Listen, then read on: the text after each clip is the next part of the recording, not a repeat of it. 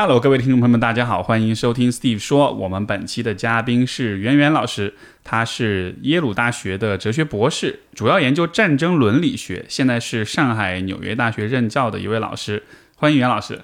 嗯，大家好，很高兴在今天能在这里跟大家分享。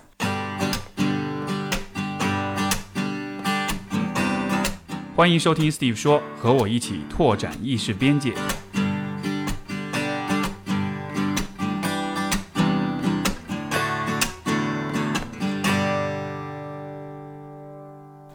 呃，我跟袁老师录这个节目，这个这个时间这个 timing 就是实在是太不能不能更巧了哈，因为我们今天是八月二呃不是 八月，我们今天是二月二十五号，然后二月二十四号，呃，俄罗斯跟乌克兰刚刚这个就是俄罗斯开始进打进了乌克兰，这个这个侵略战争开打起来了，然后本来我跟袁老师呃约的这个时间是。一个多月之前约的，但是因为各种事情一直推推推推到今天，结果就今天这个时间本来是我们早就约好了，结果呢，呃，昨天就发生了这么一个事儿。而今天我跟袁老师聊的恰恰又是有关战争的问题，所以这是有一个非常巧妙的一个非常巧合的这么一个时间在里面。那么，呃，我们今天请袁老师过来也是因为他的研究方向是战争伦理学，所以这个是一个呃呃我。怎么说呢？很很感兴趣，但是又很生疏的一个方向，而且还有更有一个很有意思的地方。袁老师是一位女性，所以我也会很好奇，作为女性在这个领域当中的体验是怎么样子的。不过就是能不能先跟大家去大概解释一下这个战争伦理学，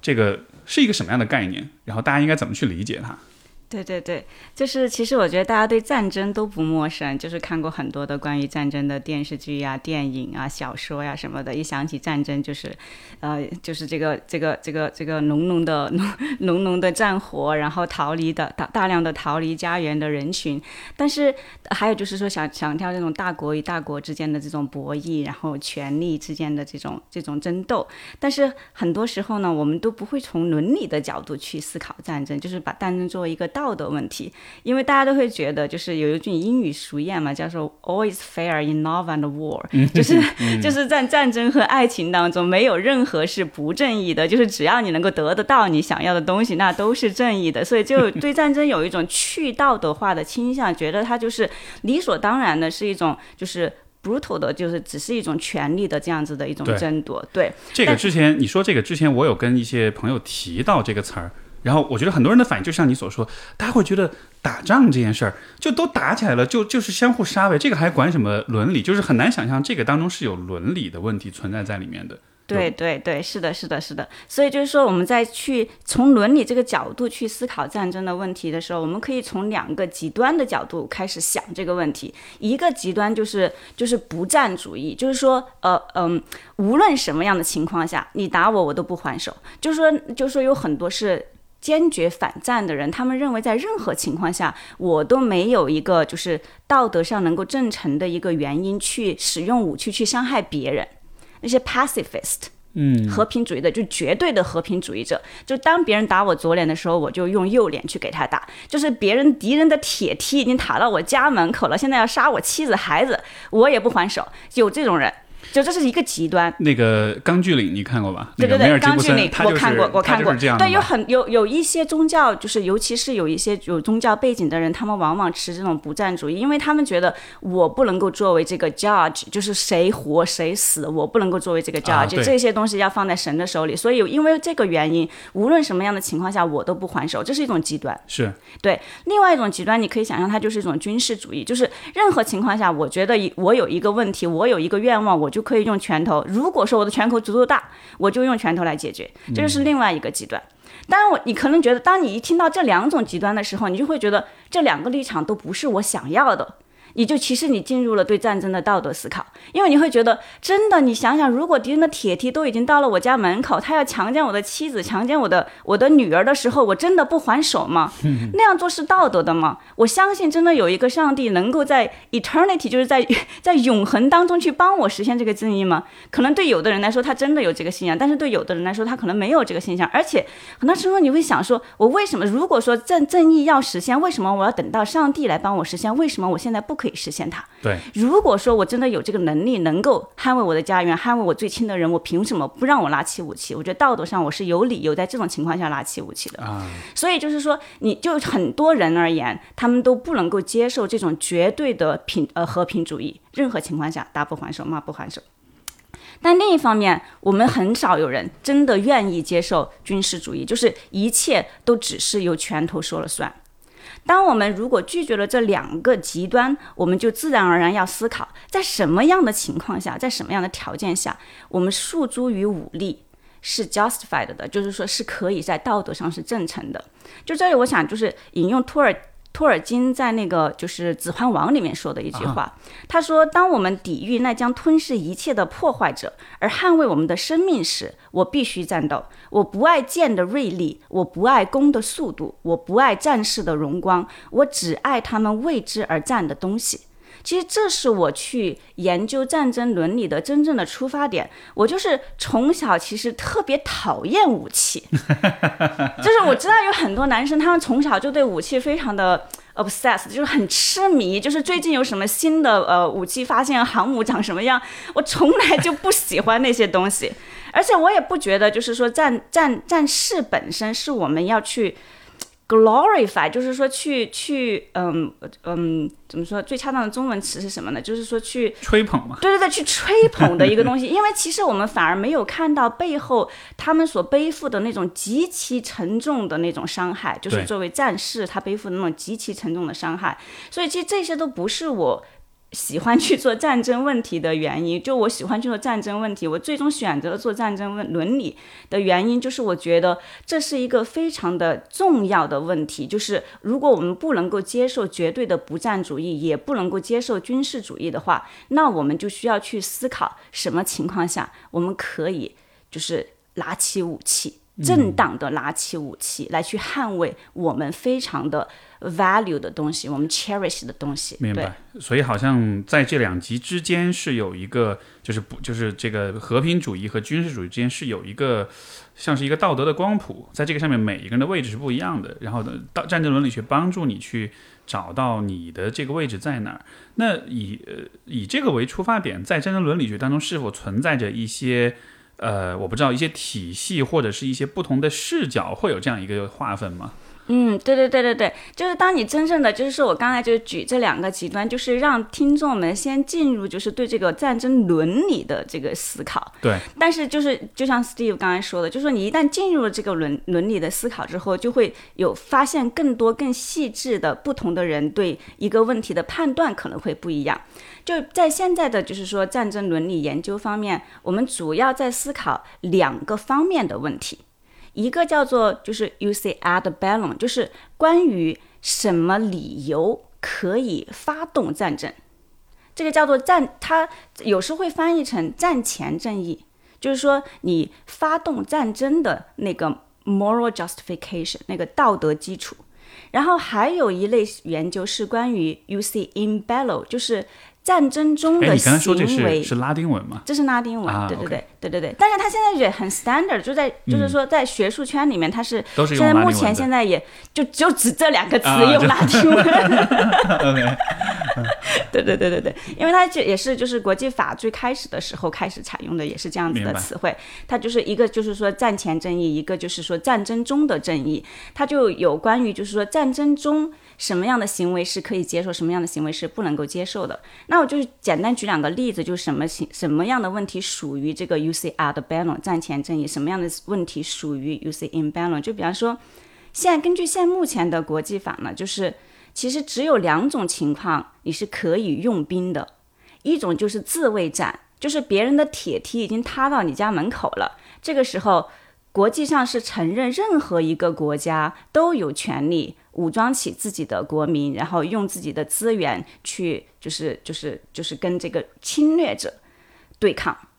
然后，然后还有一种国际上现在承认的合法的战争，就是由联合国授权的 humanitarian intervention 人道主义干涉。嗯，这个不是这个不是自卫战，因为这个是那个，比方说某一个国家的人。啊，没事，你继续说，我把这个某一个国家，他在。他在欺负他自己的国民，比方说他甚至在进行 genocide，就是在屠杀自己的国家的一些少数族群。那这种情况下，他并没有侵犯到别的国家，然后但是呢，这些普通的人他们又没有能力保护自己。他需要其他有兵的人，其他国家有兵的人出兵去保护他们。但这种情况下，你实际上是当你在进行 humanitarian intervention 的时候，就是这种人道主义战争救援的时候，你实际上是入侵了一个主权国家。所以他在国际法里面是一个就是 exceptional 的一种状况，例外的，对例外的状况，对对对对对对对对。所以像比如说，呃，卢旺达，像这个当年，对对对。呃，这个这个就是前南这前南前南联盟的这个当时的其实都是有联合国，都是派有派军进过去。对，是的，就是就是这些情况下呢，就是因为你是去侵入侵一个主权国家，就是你自己的国土没有被入侵，它就需要有一个更大的一个框架来，哎，authorize 你，就是说给你授权你授权。对，我现在那个。呃，是讲到学术问题的时候啊，中文有点对对对对，中文有点接不上。对对对，因为没事，我帮你翻译。对对对对对，是的，是的，是的，是的，谢谢。没问题。对，就是就是在这种情况下，就是他需要有这个呃 authorization，这样子就避免某一些国家，它实际上是因为私利去想要去入侵别的国家，但是他打着人道主义救援的旗号。如果说你你采取行为是采取单边行为的话，那别人就会有更多的就是从这个角度去批评你采用人道主义。诶，救援，因为因为如果有一个更就是说更嗯具有权威的，比方说像说联合国安理会，他们来集体的，就是很多个国家一起商讨了，觉得确实存在，比方说肌肉赛的在发生，嗯，然后采取了呃采取了 intervention 的话，那就你就更有 legitimacy，你就不会是让别人觉得你仅仅是为了我这个国家的私人利益。去进行入侵别的国家，所以当我们在讨论战争伦理的时候，或者这种正义性的时候，是不是其实是有一个呃超越了就是国家存在的一个层面的讨论？就是他你是从联合国的角度，或者你是从国际社会的角度去考虑的，就好像这是一个大家共同来。就是这个这个这个这某一个战争，它的动机是否合法，是否合呃呃是否正义，其实是大家共同来决定的，而不是说是由某一个国家单方面来决定的。对，这里有几个问题，一个是说从道德上来讲，说什么样的。呃，战争是合法的战争。另一个问题是从国际制度设计上来说，我们要设计什么样的国际规则，使得我们这个世界更有可能和平，然后国与国之间的相处会尽量的减少伤害，而促进合作。所以，就我刚才只是就是举现在的国际法的例子来讲说，就是目前在国际公认的。呃呃呃呃，角度上来讲，说什么样的战争是合法的战争？但是，但是从伦理的角度上来讲，不好意思，从伦理的角度上来讲，其实就是说，你也可以去挑战现在国际上认为的什么是道德的。嗯。因为有有没有在哲学这就就一句话，在哲学上就是其实有很多哲学家其实是在就是在讨论现在国际上认为是一些不合法的战争能不能够其实也是道德上能够正成的。就伦理学家想讨论的问题是，如果我们找到了什么是真正的道德上能够正成的正义战争的话，那国际法是应该要依照道德上能够正成的战争来设计。就是说，国际法其实是得跟着这个道德的讨论的这个判断的结果来走的。理想的角度上，理想的角度是这样子的。哎，那有没有？那会不会在历史上会不会有一些时候是某一个国家发动战争，然后他也他也不管道不道德，他也不管国际社会怎么看了，就我我怎么着怎么来，就是我怎么样最大化我的利益怎么来？因因为我因因为因为战，因为我理解战争是一种其实蛮极端的一种手段。而在战争当中的，就是发发动战争这个国家，它是可以有这种不管不顾的这样的一个，就是我完全突破呃这个大家约定俗成的这种国际的公约也好，这种道德的伦理的这种规则也好，那那这样的情况发生的时候，那呃讨论战争伦理依然是有意义的嘛？对对对，这个问题非常非常的好，就是国际上国家怎么行动，就是现实中国家怎么行动，肯定在很多时候他们实际上不是按照道德上应该怎么行动来行动的。但是有一点非常奇怪，这是把国家和强盗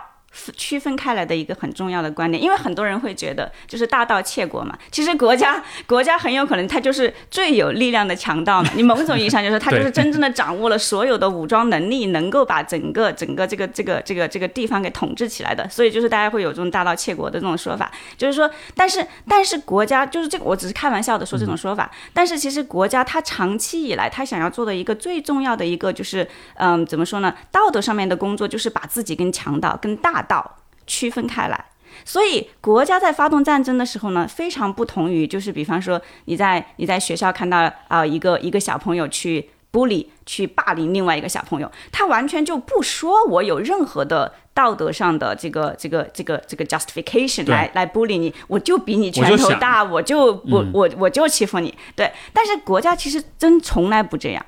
就是国家，他们即便说他其实没有真正的道理去打你，但是他会做一个事儿，他就会拼命的想办法的来给道理来打你。所以基本上是从来没有一个国家他不给道理就开始打你。所以历史上很有 很有很有意思的就是每个国家在打之前，他都会有一个非常的呃 elaborate，就是非常的就是怎么说呢？呃，很很很很系统的去思考建构起来的一个我为什么要打你的对，这一个 war manifesto，就是就是、啊就是宣宣战书，对、啊宣战书对他那个他那个宣战书往往都写的就是就是就是怎么说呢？呃呃，非常的激动人心的。其实就某种意义上，对对对，你你你你想，就是普京他星期一对全国做了一个长达一个多小时的一个公演讲。他其实你可以把它当成是一个，就是这种它跟历史上传承的，基本上打仗之前都要做的这样子的一个 war manifesto 是是一线的，就是它就是要给一个一整套的我为什么要打你的这个 justification，因为因为国家跟强盗不一样的就是国家它在统治的时候，它一定要强调自己的统治的合法性，这是他把自己跟不法分子区分开来的要点，因为国家的统治他会称自己是在捍卫 justice。但是强盗他是没有这个意图去，就是说我就宣称我自己是捍卫 justice 的，嗯，所以就是对，这是在讨论，就在法学界，呃，就是比方说有一个学者他在讨论说，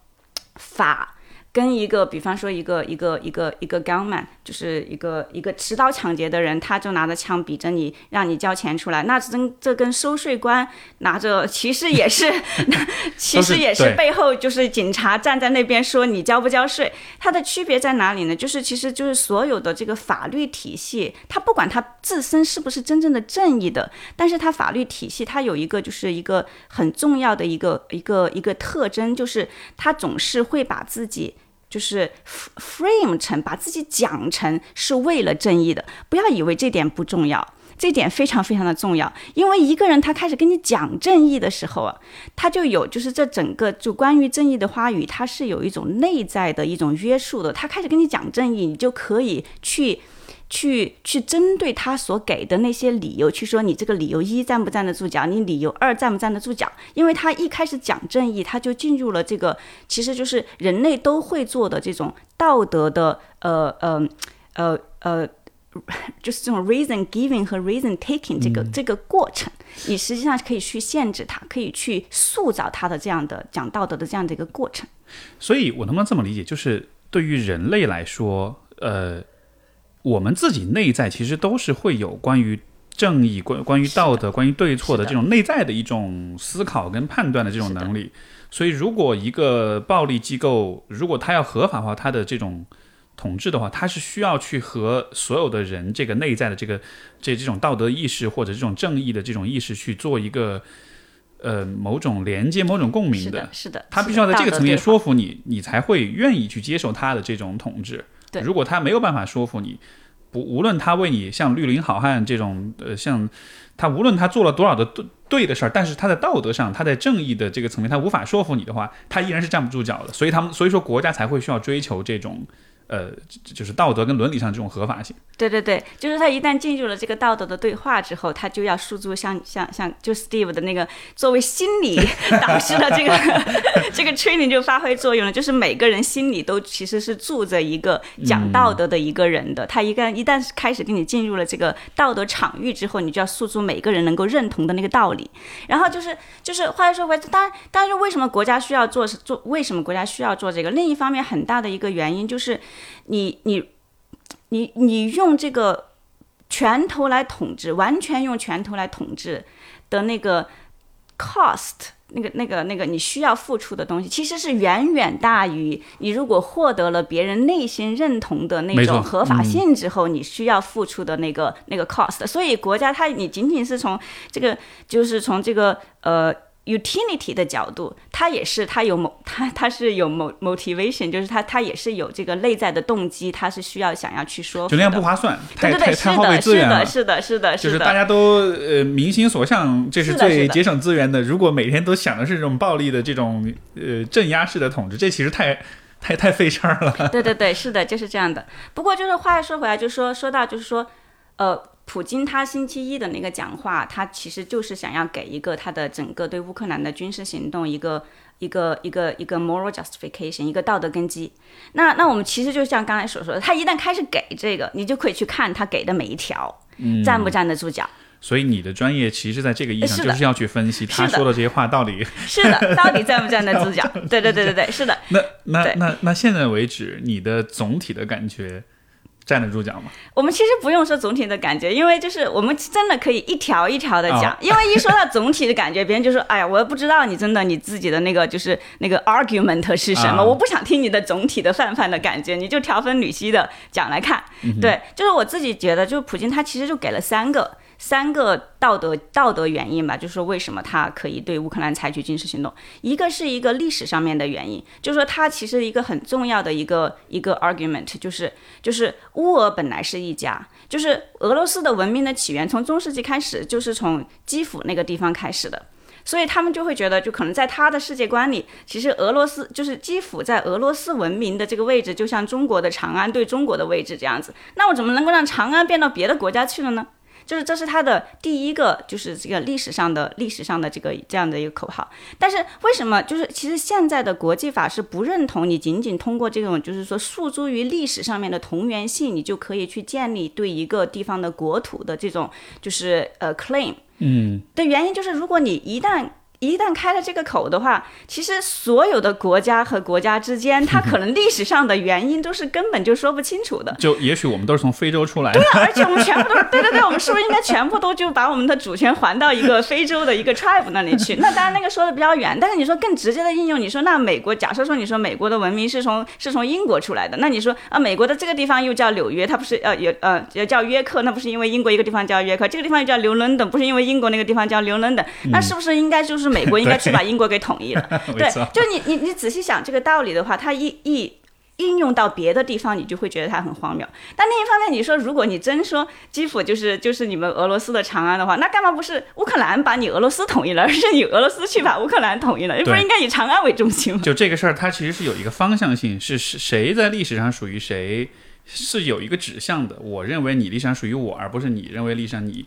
我属于你，就他这个，所以他这个，所以他这个很隐蔽哈，就是他在说历史，但他历史当中包含了一个。一个一个一个这样一个指向性，就是是是我要来把你拿回去，而不是我回到你身边那种。就如果你只是想说我们是一家的话，对，是是是。然后他另外一个 argument 是说，就是乌克兰现在的这个版图呢，很大程度上是在苏联时期，就是由苏联当时的那个领领袖给了一些的政策，使得就是把俄罗斯当时的一部分的领土划给了乌克兰，然后使得形形使得乌克兰形成了现在的这个版图。但你仔细想，就是这个 argument 可能也站不住脚，因因为，因为就有有点好像说，假设说你说当时乌克兰跟俄罗斯是亲兄弟，然后我们俩关系好的时候，这个哥哥就把某一些宝贝就给了我，然后你给了我之后，那我们俩现在不就分成两家？之后忽然过了几十年，你忽然来说。那个宝贝，我当时给你不算的，嗯，就是你仔细想，就是如果他在你你用这种就是呃人际关系里面的这种这种这种嗯嗯 interaction 来作为类比的话，你就会觉得其实他的那个 argument 也站不住脚。哎，这个呃就是因为你既然提到这一点啊，就是。呃，我们说伦理，我们说人与人之间的这个伦理和国家与国家之间的这个，它显然是两个不同的层面，但是它有这种，虽然我知道你刚才只是一个比喻，但是在学术的层面，它有这种相似性，或者有这种呃怎么说这种对应性嘛，就能够这样去从人到国家，能够这样去想吗？对这个问题非常非常重要，这个问题就是一下子触及到现在研究战争伦理的两大阵营的关键的分歧点。就是说，一个阵营他认为，就是我们应该用人与人之间的这种伦理关系去模拟国与国之间的伦理关系，因为毕竟国家不就是更多的人建立起来的一个共同体吗？就是比方说，那人与人之间的关系显然也适用于公司、学校，因为那不虽然说他们也是集体，但是他不就是几个人合在一起嘛？对。然后国家不是某种意义上就是更多的人合在一起嘛？所以为什么为什么就不能够用人与人之间的关系这种伦理关系去思考，去延伸到国与国之间？间的关系，这是一种看法；另一种看法就是认为国与国之间的关系跟人和就包括跟其他的这种 private institution，就是这种 private collective，就是其他的集体，对对，其他的这种集体机构，它是有一个质上面的断裂。但是，但是就他们就会认为这个是有很强的 im，就是有会有很强的 implications，就是会有很强的这个这个理论上的这个呃后续的呃呃影响。嗯，对，然后，然后，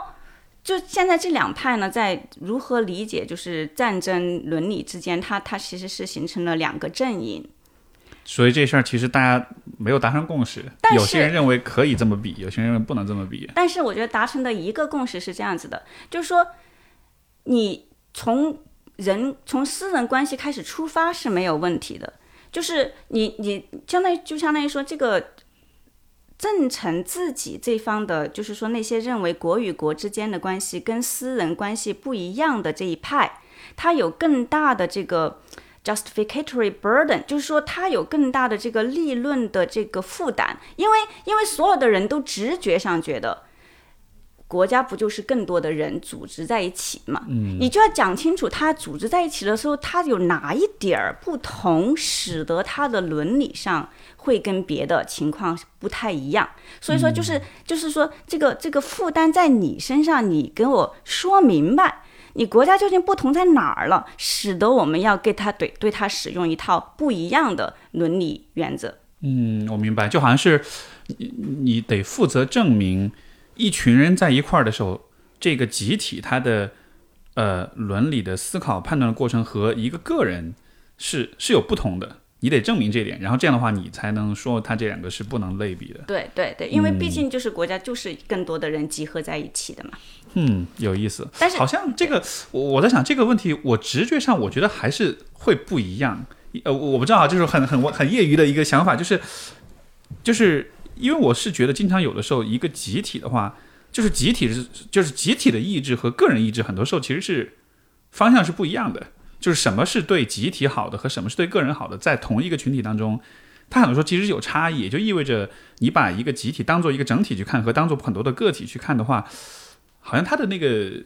呃那个那个决策方向也好，他的价值观也好，其实是会会有些差异。我觉得好像你你你觉得呢？对，是会有差异，但是就是说。呃，所以说我就说，其实你已经开始承担起了这个，就是假设说你的这个 这个这个 intuition，就是说你现在的这个判断是更多于倾向于，就是说国与国的战争关系可能不能简单的用人与人之间的伦理关系去类比的话，你现在已经倾向于已经开始负担起了这个对这个这个这个去证成这个不一样在哪里的，对对对对对对对对是的，我们我们后面可能可以具体举一些例子，就是哪里会有不一样。好好好，好，那就回到这个地方，所以刚才你讲了普京的两点。然后，对对对，就刚刚讲普京，其实这这两点都是第一个原因，就是说他先诉诸了历史原因，一个是可以诉诸到中世纪，一个是可以诉诸到苏联。对，但是我就说这两个原因，这两个历史原因可能都站不住脚。然后他的第二个原因，其实很多人。嗯，他们很接受这个原因。他的第二个原因就是，就是就是，如果说乌克兰加入了，就是他现在非常担心的是乌克兰会加入北约。然后乌克兰如果加入了北约的话，那欧洲国家和美国他就有可能在乌克兰部署一些武器。然后如果在乌克兰部署了武器之后的话，他就乌克兰就可以这些武器就可以在很短的时间内一直打到俄罗斯的核心。就大概可能就是呃有一些 missile 的话，可能就是。呃，四五分钟就可以打到莫斯科，但你你你听我刚才的这个这个论述，就是它分了很多步，对不对？就是乌克兰有可能要加入北约，然后乌克兰如果加入了北约的话，那美国和欧洲的国家可能会给他部署武器。然后如果部署了武器，如果他用了这个武器的话，那他可以几分钟之后打到莫斯科。然后普京就说，这个呢就好像是一个匕首插在了我的喉咙上。让我晚上都睡不着觉，对，但是呢，他这个他这个 argument，其实很多人就会觉得，对呀对呀，那那我们就是就是就是就是俄罗斯怎么能够忍受这一点呢？就是刀就扎到他脖子上了呀。但是这个这个 argument 就是其实是我们就战争伦理学里面经常讨论的一个问题，叫做 preventive war，就是预防性战争。嗯，对，就是先我刚刚起先讲的，就是国际法里面只让你打自卫战，自卫战就是。要么铁梯已经是到你家门口抬下来了，要么铁蹄已经是提起来了，它可能还没有踩下。嗯，这个情况下呢，现在国际法它有一点点模糊空间，你是可以打的那个叫做 preemptive war，嗯，就是叫做什么呢？先发制人的战争，就是别人的入侵意图已经非常明显了，他长期已经顿军在这里了，然后你感觉他的火力，然后他的人员调配都已经开始了，但是他就还没有发第一发子弹，这个时候我能不能够发第一发子弹？国际法认为，在这种情况下，已经非常非常清晰了别人的入侵意图，你可以发第一发子弹。所以就是 preemptive war，就是先发制人之战，可它其实可以吸收在，它是很自然的这种嗯 self defense 的一个延伸。对。但是但是目前的国际法是非常反对 preventive war 的。就是说，你还有很长的一个历史，一很长的一个时态发展的链条，对，才有可能发展成战争的情况下，你就把别人先干掉。这就有点像我邻居，他天天练肌肉。我就得先把他给干掉，他都明显，他都还没有说要打我，我都不知道他练肌肉，他可能只是想要身体健康，然后我就先把他干掉。就是 preventive war 的逻辑，就是说为什么国际，就是为什么现在国际普遍承认我们不能够要 preventive war，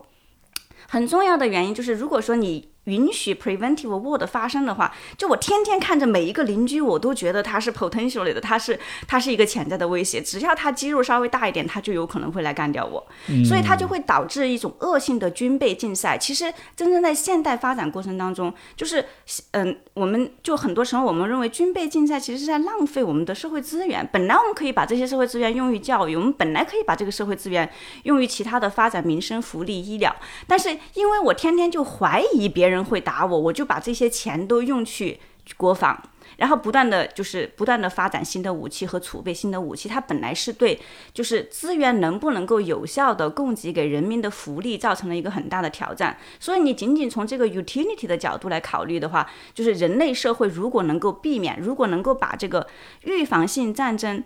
Take off the table，就是你你你就大家都不想这个预防性战争，那我就别人练肌肉就让他练呗，人家就身体健康啊，我也练肌肉，就我想要就是就是健健身的时候我就健身，但是我就不会陷入这个恶性循环。嗯，但你从另一个角度上来讲，就是这是 utility 的角度来考虑，就是说我们其实为什么觉得把 preventive war 作为一种。合法的战争或者合理的战争，它可能对人类不是更有利的。那你从另外一个角度讲，就像我刚才说的，就是说，你你如果想想象私人关系，一个人打你了，我们都认为你肯定有自我防卫权，你可以还手。但是另一个人，如果一个人根本就没有说要打你，他就是自己天天在家里健健身，而且他这个他现在就是像乌克兰这种情况，他都还没有开始健身，然后就是。这种情况下的话，你是其实是没有道德基础去伤害他的，就好像其实有点像说，你即便你想象这个人他肌肉发达了，他可能会成为一个罪犯，那国家也不能先把他抓起来，因为因为他没有做任何错事儿，所以就是这个 preventive 呃 war 的逻辑，就是在一个国家还没有任何的侵略意图的情况下。你就开始对他进行军事打击，嗯，所以无论从道德的角度上来讲，还是从这个就是就是嗯，从我们要不要把 preventive war 合法化，对全人类有没有好处而讲，它都没有什么好处，都站不住脚。嗯，所以其实就是意图的这种判断，就好像是如果呃。我铁蹄已经到你的边境了，这个时候的意图判断就相对比较容易了。你就大约八九不离十能猜到他是要来要干嘛了。对。但是如果他只是在，比如说试图发展自己的国防，或者是在这个方面做一些呃建设，这个不足以推断出他一定会对你有侵略行为。对所以在这样情况之下，你要进行这种预防性的战争，其实就是相比于刚才说的那种状况，就是可能是不合是不合理的。对，是的，而且就是说，你说，即便说他开始在为自己的国防做努力，就比方说他想要加入北约，明显是他在为自己的国防做努力。他想要加入北约，为什么？他确实是他不想长期被苏联，就长期被俄罗斯欺负。那那你说，我不想被欺负这一点，能不能够就是 justify 我现在就欺负你？对，就是说，就对，不想被欺负和会会来欺负你是两件事情。对对对对对，是的，是的，是的。所以就是说，很多现在很多当时脱离了苏联的国家都想要加入北约，他们加入北约的很大的这个原因，这个 motivation 就是他们不想要再受制于俄罗斯。但是，但是这一点就是说，他并不是说他想要侵略俄罗斯，就像就像就 Steven 刚才说的很清楚，就是说我想要保护自己的这个愿望，跟我想要打你的愿望，它完全是两回事。所以你现在他要加入北约，最多也就是现在所所展现的就是我不想被你打，嗯，他没他没有任何的表现出我想要打你的倾向。而且就是说，其实俄罗斯他应该更多的想的是，如果别人要打我的话，或者说别人害怕我打他的话，为什么呢？那我是不是应该 反省一下我以前做过些什么？嗯明白。所以这是，所以这是刚才第一个是历史的原因，第二个是这个从呃北约威胁的这个角度。他说的第三点是什么？呃，他说的第三点是，呃，乌克兰现在对东乌的说俄语的群体有有压迫，和他用了非常 hyperbole 的词，就是非常夸张的词，就是他认为乌克兰在对东欧的这部分人民进行嗯大屠杀，就是在进行 genocide。啊，但是这一点就是说，所以他他出兵的最大的动因是，就是他是是说他承认乌克兰东部的这两块，就是两块从就是两块分裂势力，他们占领的是卢甘斯克和那个顿涅茨克这两个，就合称这个顿巴斯这个地区。他先承认他们是主权国家，然后再宣称乌克兰要剿灭这个主权国家，所以他就是就是进行这个这个呃人道主义援助，我去帮助这个独立的国家。啊，所以这就是你前面说的那个以人道主义干预的这样一个 理对对由对对对对去对对对，去进入到一个主权国家里对面。对对对对，如果你想一个单边的一个一个任何一个国家都可以宣称人道主义援助的话，就是这一点是非常容易被滥用的。对，所以就是说，他现在就是制造出就是乌克兰在在在在呃嗯。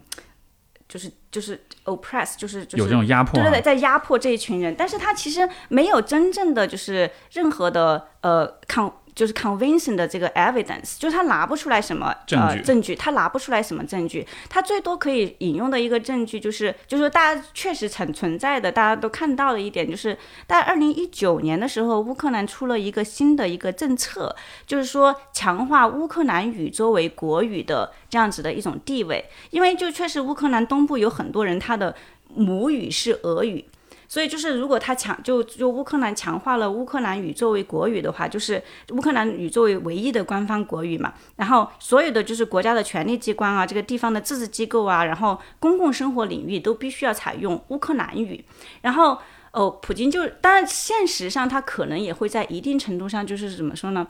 把这个说俄语的人一定程度上边缘化。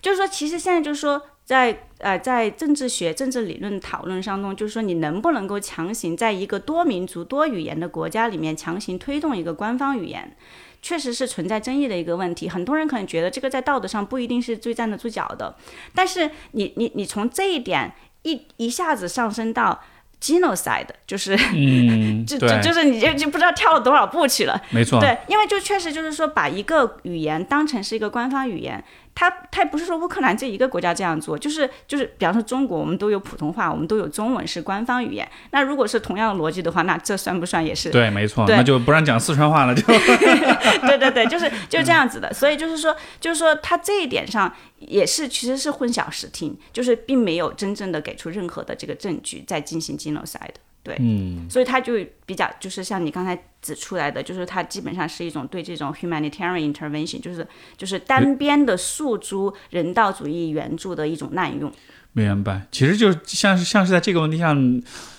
抖了个机灵哈，找了个借口，然后呃，但实际上从你们的专业的角度去做，把这三条逐渐的逐一来分析，就会觉得说啊，其实这是对啊，是不 OK 的。对，是的，明白。那那所以这么说来，呃，战争伦理学这个领域的研究，它实际上就是去，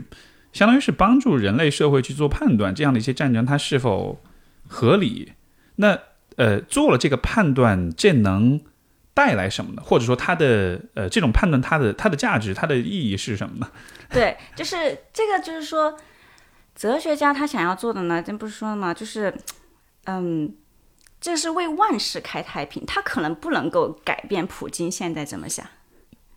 但是哲学家想要做的就是，你思考一种制度设计，它是建立在正义的基础上的。如果我今天多说服了一个人，我今天说服了 Steve，然后加说服了 Steve 的几个听众，也不知道他们以后能够做出什么有权利的 的那个工作，对吧？然后说不定就改变了将来的某一些决定。就是说，我们是通过不断的去跟人的。良心对话就跟每个人的良心对话，然后当你有的时候你说服了一些关键的人，他就会发生世界历史的改变。就像我刚刚跟你讲的，就是现在的这个联合国的，就是就是现目前的这个战争法体系，它其实是一个比较晚近的事情，它大概是在一九二几年之后才开始生成的，就是。嗯嗯，就是就是之前的国际秩序是基本上是像你起先说的，就是说国家任何情况下他想打仗，他就可以打。然后他的他他不是说，倒不是说国家可以不讲嗯伦理，他是说任何的 justification 都是就是任何的道德正陈都是 potentially 的 OK 的。就比方说以前的那些那些呃 war manifestos，就以前的那些战争宣言，它就可以说是，比方说我想要跟你进行自由贸易，但是你居然不给我开放港口，那好，我现在有一个正义的理由来打你。啊，对，然后然后或者是说，你欠了我很多钱，就美墨战争就是这样的，你欠了我很多钱，你现在还不起，然后我让你哥哥递给我，你居然不答应。我就打你，所以就是以前就是说这个这个这个 territory 就就这个这个这个这个伦理的这个呃呃领域是完全放开的，就是说只要我给个理由，只要我的那些国民他相信了我给的这个理由，那我就可以开始干起来了。但是但是这个模式就是在二战之后就完全确立了，它是它是就是被国际社会给否定掉了，因为就是国际社会就想要把这些。随便的都可以制造出来的战争理由去掉，然后因为战争你用兵了之后的这个后果是非常非常的严重的，就是无论在人道主义上还是怎么样，所以你要把战争作为是一个最后的 last resort，你只有在很少的情况下能够用兵，所以你你你也可以觉得就是说国际社会为了就是维护以和平为最。大的这个目标，它有可能取消掉了其他的一些有可能实际上是 justified 的用兵，就是它采用了一个更 conservative 的一个一个思路，就是只允许这两种，就是我提前说到这两种理由可以作为用兵的这个这个呃合法的原因，但是但是就是这个整个模式真的是发生了。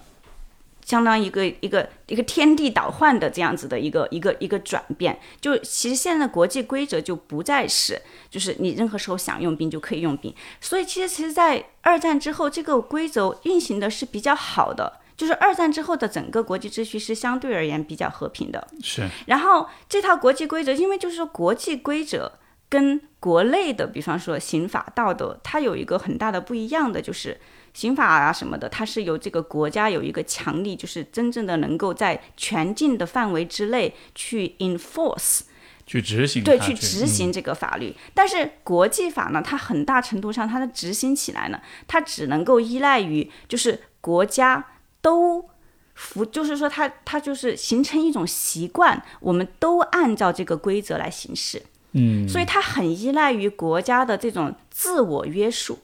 对，就是大家都认同，对对对也都愿意去主动的去维护，去参与到维护这当中去。对，就我们大家都真的觉得这个好，对我们大家都好，然后我们去参与维护的话，它就维护起来了。它维护的时间越长，它的它在人心中的那个地位就越重，你就越难去打破它。是，哎，是，所以是不是在这个意义上，所以才会像联合国的这种存在，它其实是在这个层面发挥作用的。就是联合国，它虽然，当然现在，但联合国也有这个维和部队，对吧？但是就说是大家愿意参参与联合国，是因为我们在联合国的这个体系之下，我们去讲这样一套关于战争的这样一套伦理，然后我们都同意，然后这样子的话，当某一个地区发生冲突的时候，我们就都愿意说，是的，相当于所有国家都去劝说，哎，你还是。听听话，你还是要按照这个规则来，你不能乱来。是的，是的，就是就好像说，比方说俄罗斯，他现在采取了这样子的一种单边行动，就像 Steve 老师刚刚开始就是介绍这个话题的时候，Steve 老师就定性了他是侵略。那那那其实其实很多国家都给他定性他是侵略，就是即便说他们不出兵，他们也会集体采取，就是比方说各种各样的经济制裁啊什么的。嗯。但是这一点其实在这个就是整个思考战争的模式历发生这个历史转变之前，这点反而是不允许的，就是以。以前的原则是参非参战国要完全中立。你是指在这个二一九二零年之前吗？对对对，是的，是的，是的。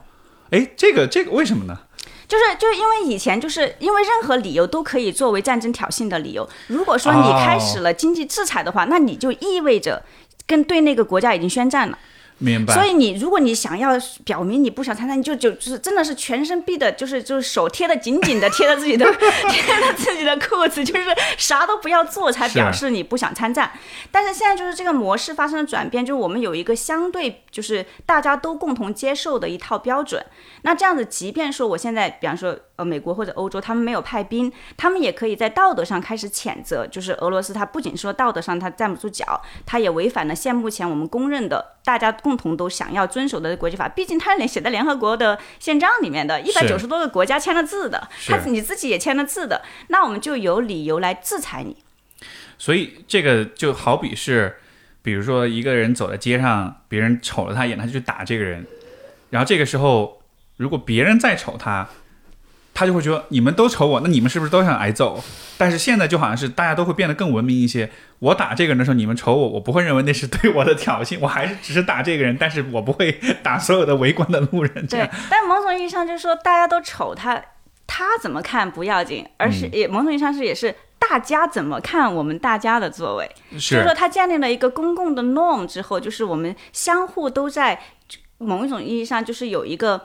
On the same page，就是当我们在计划我们如何应对这个事情的时候，都有一种共识，就是就是我们都没有装作没看见，我们都是有看见这件事情的。对，对，这个其实都有一个基本判断。是，所以这个其实是我理解，这个其实是更有利于国际之间的这种合作，包括我觉得也是会让整个让人是走向更相对更文明的一种方向的。对，是的，是的。嗯，很有趣。哎，你呃，有一个问题我想问啊，你你最开始你说到，就其实你对。像小时候对兵器啊、对战争啊、战士这些什么的，其实你，其实你是很不感兴趣的，而且我很讨厌，你很讨厌，对，对我一听到打仗我就全身都疼，对吧？就但是但是你是那这又是什么让你走到这个方向的研究上面来的呢？对，就是首先呢，就是说这个东西有很大的偶然性。就是就是我其实，在读研究生之前，我对这个问题也不了解，然后我也没有想过我要做这个。我当时想要做的是一个跟现实世界的关系更加遥远的一个问题，叫原伦理学。就是原伦理学，就是就是想问说，嗯。当我们在做道德判断的时候，我们究竟在干嘛？就比方说，非常形而上的对对对，是的，是的，是的。就比方说，你当你在描述这个桌子，我们面前的这个桌子是一个黄颜色的桌子的时候，你是在试图描述一个现实。当你在说道德的时候，哎，有那个东西存在吗？你说的东西有真假吗？还是说你只是在说，哦，我同意这个，然后我反对这个，然后大家都只是有一些 subjective opinions，就是有一些就是很主观的这种这种这种判断。我以前就是我以前想做这个，但是我进了 graduate school 之后，就是很偶然的原因，我上了一门课，就叫做 Just War Theory，就叫做正义战争理论。然后我上了之后，我就觉得特别的 fascinating，就是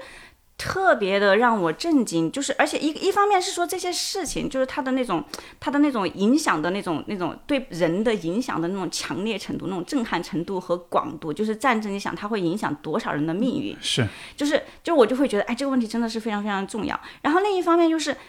它里面真的充满了各种各样的道德难题，所以你就从事实上来讲说，它是一个非常有挑战性的一个问题。就是比方说，我跟你讲起来，可能觉得，哎，这东西好像都已经、已经、已经成立了呀，他都已经写进联合国宪章了呀，大家都同意了吗？这有什么好争议的？其实我刚才讲的每一点都受到很大很大的理论挑战。就历史上可能是就花了很长的很大的功夫才建立起了这样一个共识。对，但是但是这些建立起来的共识呢，它它都还在不断的受到就是各种各样的，其实是非常有道理的 challenge。就是说，他受到 challenge，他受到普京这样子的 challenge，你可能还觉得没啥，因为你可能觉得他的 challenge，他的真正的 challenge 不是一种很有道德根基的 challenge，但是他其实还受到了就是有更多的有道德根基的 challenge，那些是你需要去应对的，就是你觉得。你需要去应对的问题就是现在的这个制度，它是不是最好的制度？它是不是有问题？就是你还得去继续去想这个。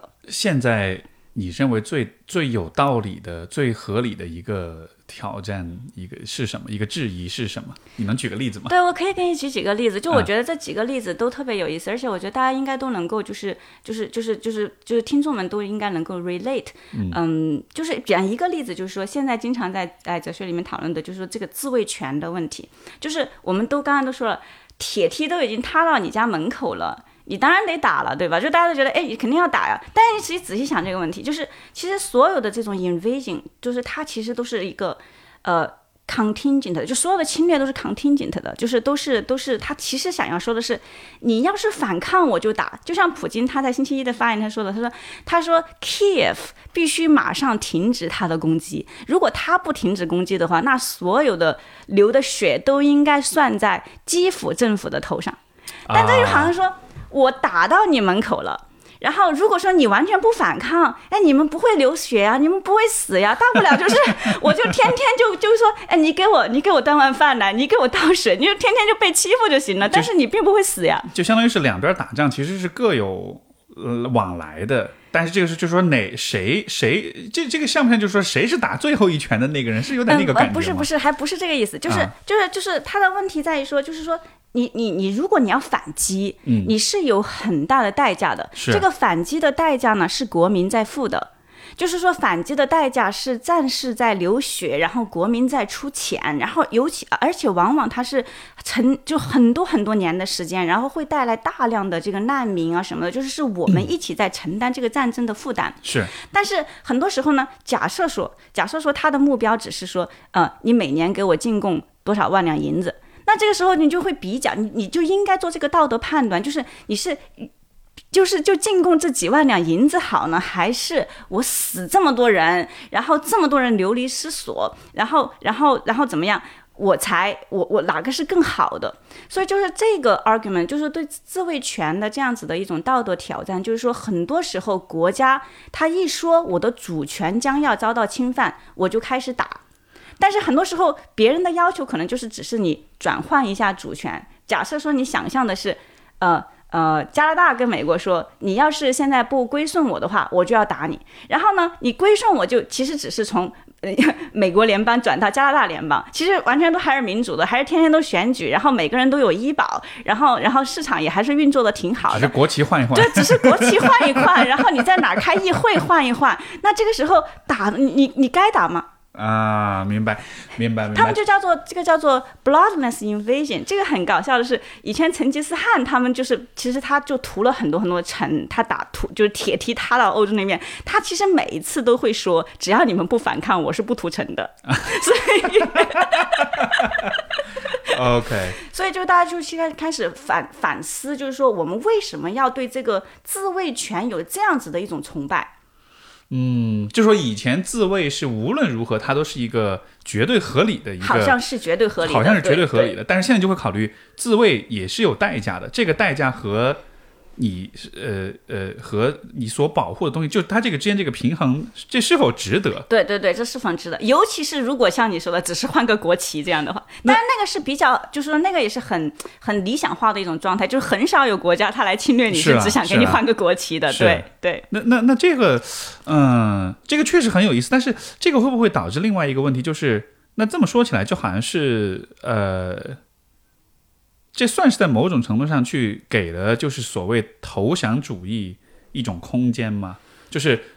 我们投降，然后我们被侵略者统治，但是呢，评估下来觉得这个被统治的过程也也不赖，也不是太糟糕。换个国旗，换个领导人，但是总体来说，这个比去流血牺牲是更好一些的。那那是不是就意味着就会有一些一部分人就会是这样去想这个问题了？对啊，是的，但是但是感觉好像 Steve 老师用投降主义的时候就已经是一个贬义词，就就是说这个、呃就是说这个论证他想要做的是，是不是 有的时候我们就应该投降？但是、嗯但是他最重要的，他并不是说你在现实的任何一个历史时刻你应该选择投降，他他主要是开启了一个就是真的一个很值得深思的一个理论问题，就是我们真的 value 什么？我什么东西对我们是重要的？难道仅仅是那个空头的主权吗？就是主权它最后是要为了什么？主权是为了人民。所以就是当我假设说真的仅仅是空头主权跟人民的流血牺牲比起来，凭什么我要去捍卫那个空头的主权？呃所以呃，你说这个，我想了，比如说这个，当时美国二战扔了原子弹扔到日本，然后日本投降了，这个算是一个例子嘛？就是说我一开始扔原子弹了，你要继续。啊，当然那个又又不一样，因为他是本来他是侵略别国啊，嗯是但是就是最后他做这个选择，就好像是如果你不投降，我会继续扔原子弹扔到你整个国家都所有的城市都被平推平掉。到了这个时候，他可能就会想说，我还是不是还要继续这样下去？是的就他还是会有一个。呃，他的这个代价和他的这个主呃，也不是主权吧，就是就他继续反抗的这个是的，这个动机之间需要有一个取舍啊、是的，是的。但是、但是但是。但那个例子又不又不合理了，对 我是的，明白。是的，是的，是的，是的，嗯就这是一个例子吧，就是这个，嗯是是是很有意思这个 bloodless invasion 是一个问题，嗯就是说我们应该如何理解自卫权。然后另外一个就是非常非常嗯有争议的问题，就是目前的国际法呢是，无论你是站在打仗的哪一方，你一旦开始打仗了之后呢，双方是有进攻对方士兵的权利的，同等权利攻打对方。所以就是说，比方说在乌俄的这个战争当中，即便说国际社会都认为，就是包括就是就是从国际法的角度上都认为俄罗斯在侵略，乌克兰是在自卫，相当于说乌克兰士兵就是真的跟我作为一个普通人，我拿起了 拿起了家里的菜刀，开始捍卫我自己的家园，没有什么区别。但是他们在国际法上面，他们是俄军的 free target，就是说你杀害乌克兰士兵是没有任何问题的。就这是一个非常有争议的问题，因为你如果你想象在日常生活当中，一个人要是要打你，然后现在你还手，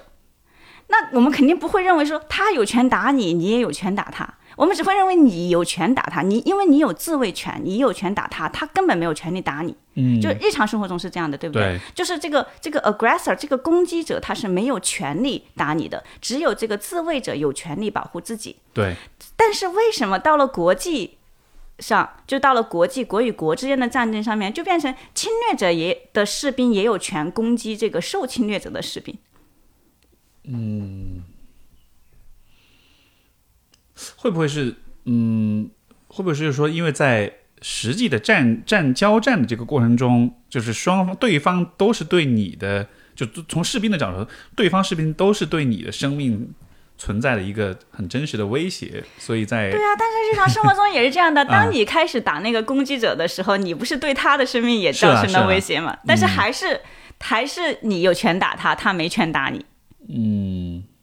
就至少从道义的层面来说，对。是是这个样子的。，所以就是有人就是有些就是说 moralist，他就会从就是就是从道德学家，他就会从道义的角度上来说，现在的国际法站不住脚，因为因为现在的国际法，而且而且这个国际法是一直都是这样子的，就是说他他在联合国已经明确的宣布了，只有自卫战是正义的战争，侵略战争是不合法的战争之后，他依然保持了，就是到七几年的这个这个这个 Geneva Convention，他依然保持了这种就是对交战双方的这种嗯攻击对方的权利的再一次确认。啊，明白但是为什么？是是是对是，就这个是有是有矛盾的哈。就人家会觉得他是不是是矛盾的？嗯就是说，呃，侵略的一方是，哎，呃，被侵略一方是有权利去捍卫自己的，侵略的一方是非法的。但是在是在对战争的这个呃看待当中，双方都是有同等之对程度的，同等攻击权。对，没错，嗯，对对有意思，有意思，对但一方面的就是说，你可以想象一些，就是说比较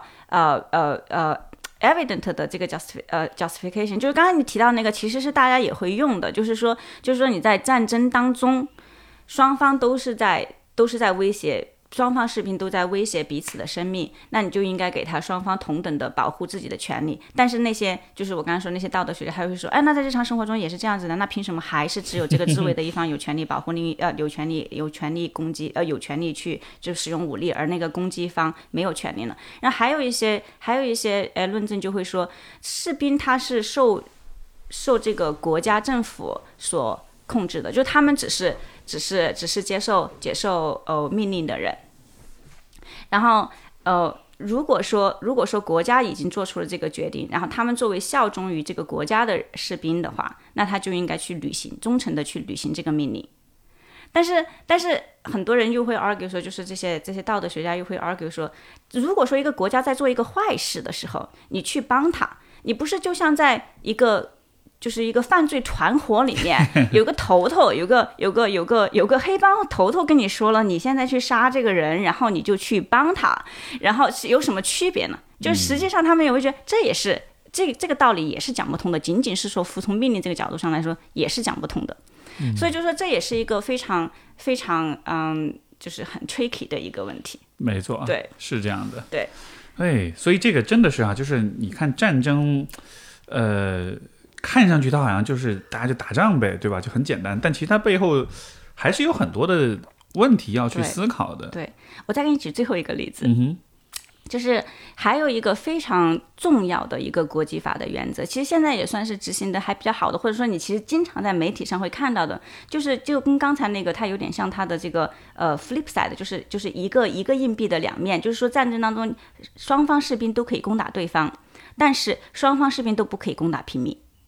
就是说，战争当中你是不能够直接进攻平民的，对方的平民，对对对，对，你可以对平民造成所谓的 collateral damage，就是间接间接伤害，对间接伤害，就是说你要去攻击一个呃一个军事目标的时候，恰好有这样几个平民在场，你没有办法。把他们移除。那那如果这个军事目标是非常有价值的军事目标的话，那你可以 justify，就是可以可以伤害到，就是间接伤害到这些平民。但是你是不能够去攻击平民的。就是直接攻击平民的话，就是一种 terrorism，就是一种恐怖主义。就是恐怖主义跟正规战争的一个重大的区别，就是正规战争应该是不能够直接 target 平民的，而恐怖主义者他是专门 target 平民的。对。但是你说这个这个这个原则。非常非常的重要，就是说，他他在他在战争当中，就战争以前都是非常非常的残酷的，而且基本上都是总体战，就是如果一个民族输了的话，就是就是就是真的是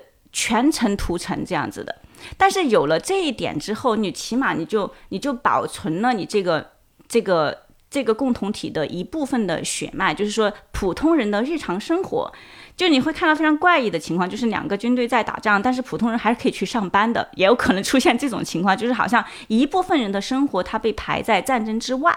而且是我们全部人都同意了，我们把这一部分人排在战争之外，就我们双方把彼此的这个平民排在战争之外，就它是一个减少战争战争的这种伤亡的一个，就是就是。把现代战争变得不那么残酷、血流成河的一个最重要的一个道德准则。所以，其实现在你经常都会在这个呃媒体上面看到说，呃，美军，比方说他今今天炸了叙利亚的某一个他认为是 terrorist 的人，但是他又伤害了多少多少平民，就是说这个变成了一个很大很大的道德负担。就如果你在打仗的时候伤害了平民的话，你会非常的不好看。嗯。这个感觉像是人类走向更文明的一个很很大一步哈。对。因为你说到这个，我我想起那个呃，我我年前我不是约你录节目嘛，然后后来我有去南京，有去看那个南京大屠杀纪念馆。嗯。就就虽然这个事儿我们历史上学过很多很多遍，但你当你走进去之后，然后你看到所有的这些画面、这些照片、史实，就就就像你说的，就是它就是完全是针对平民的这种。屠杀，然后那个真的是很震撼，非常非常震撼的，非常让人觉得很非常的不可思议的。对对。但是说当有愤怒，是真的是，我觉得哇，就还是非常非常震撼。但是就是有了这样一个规则之后，实际上就至少在呃呃道德的层面。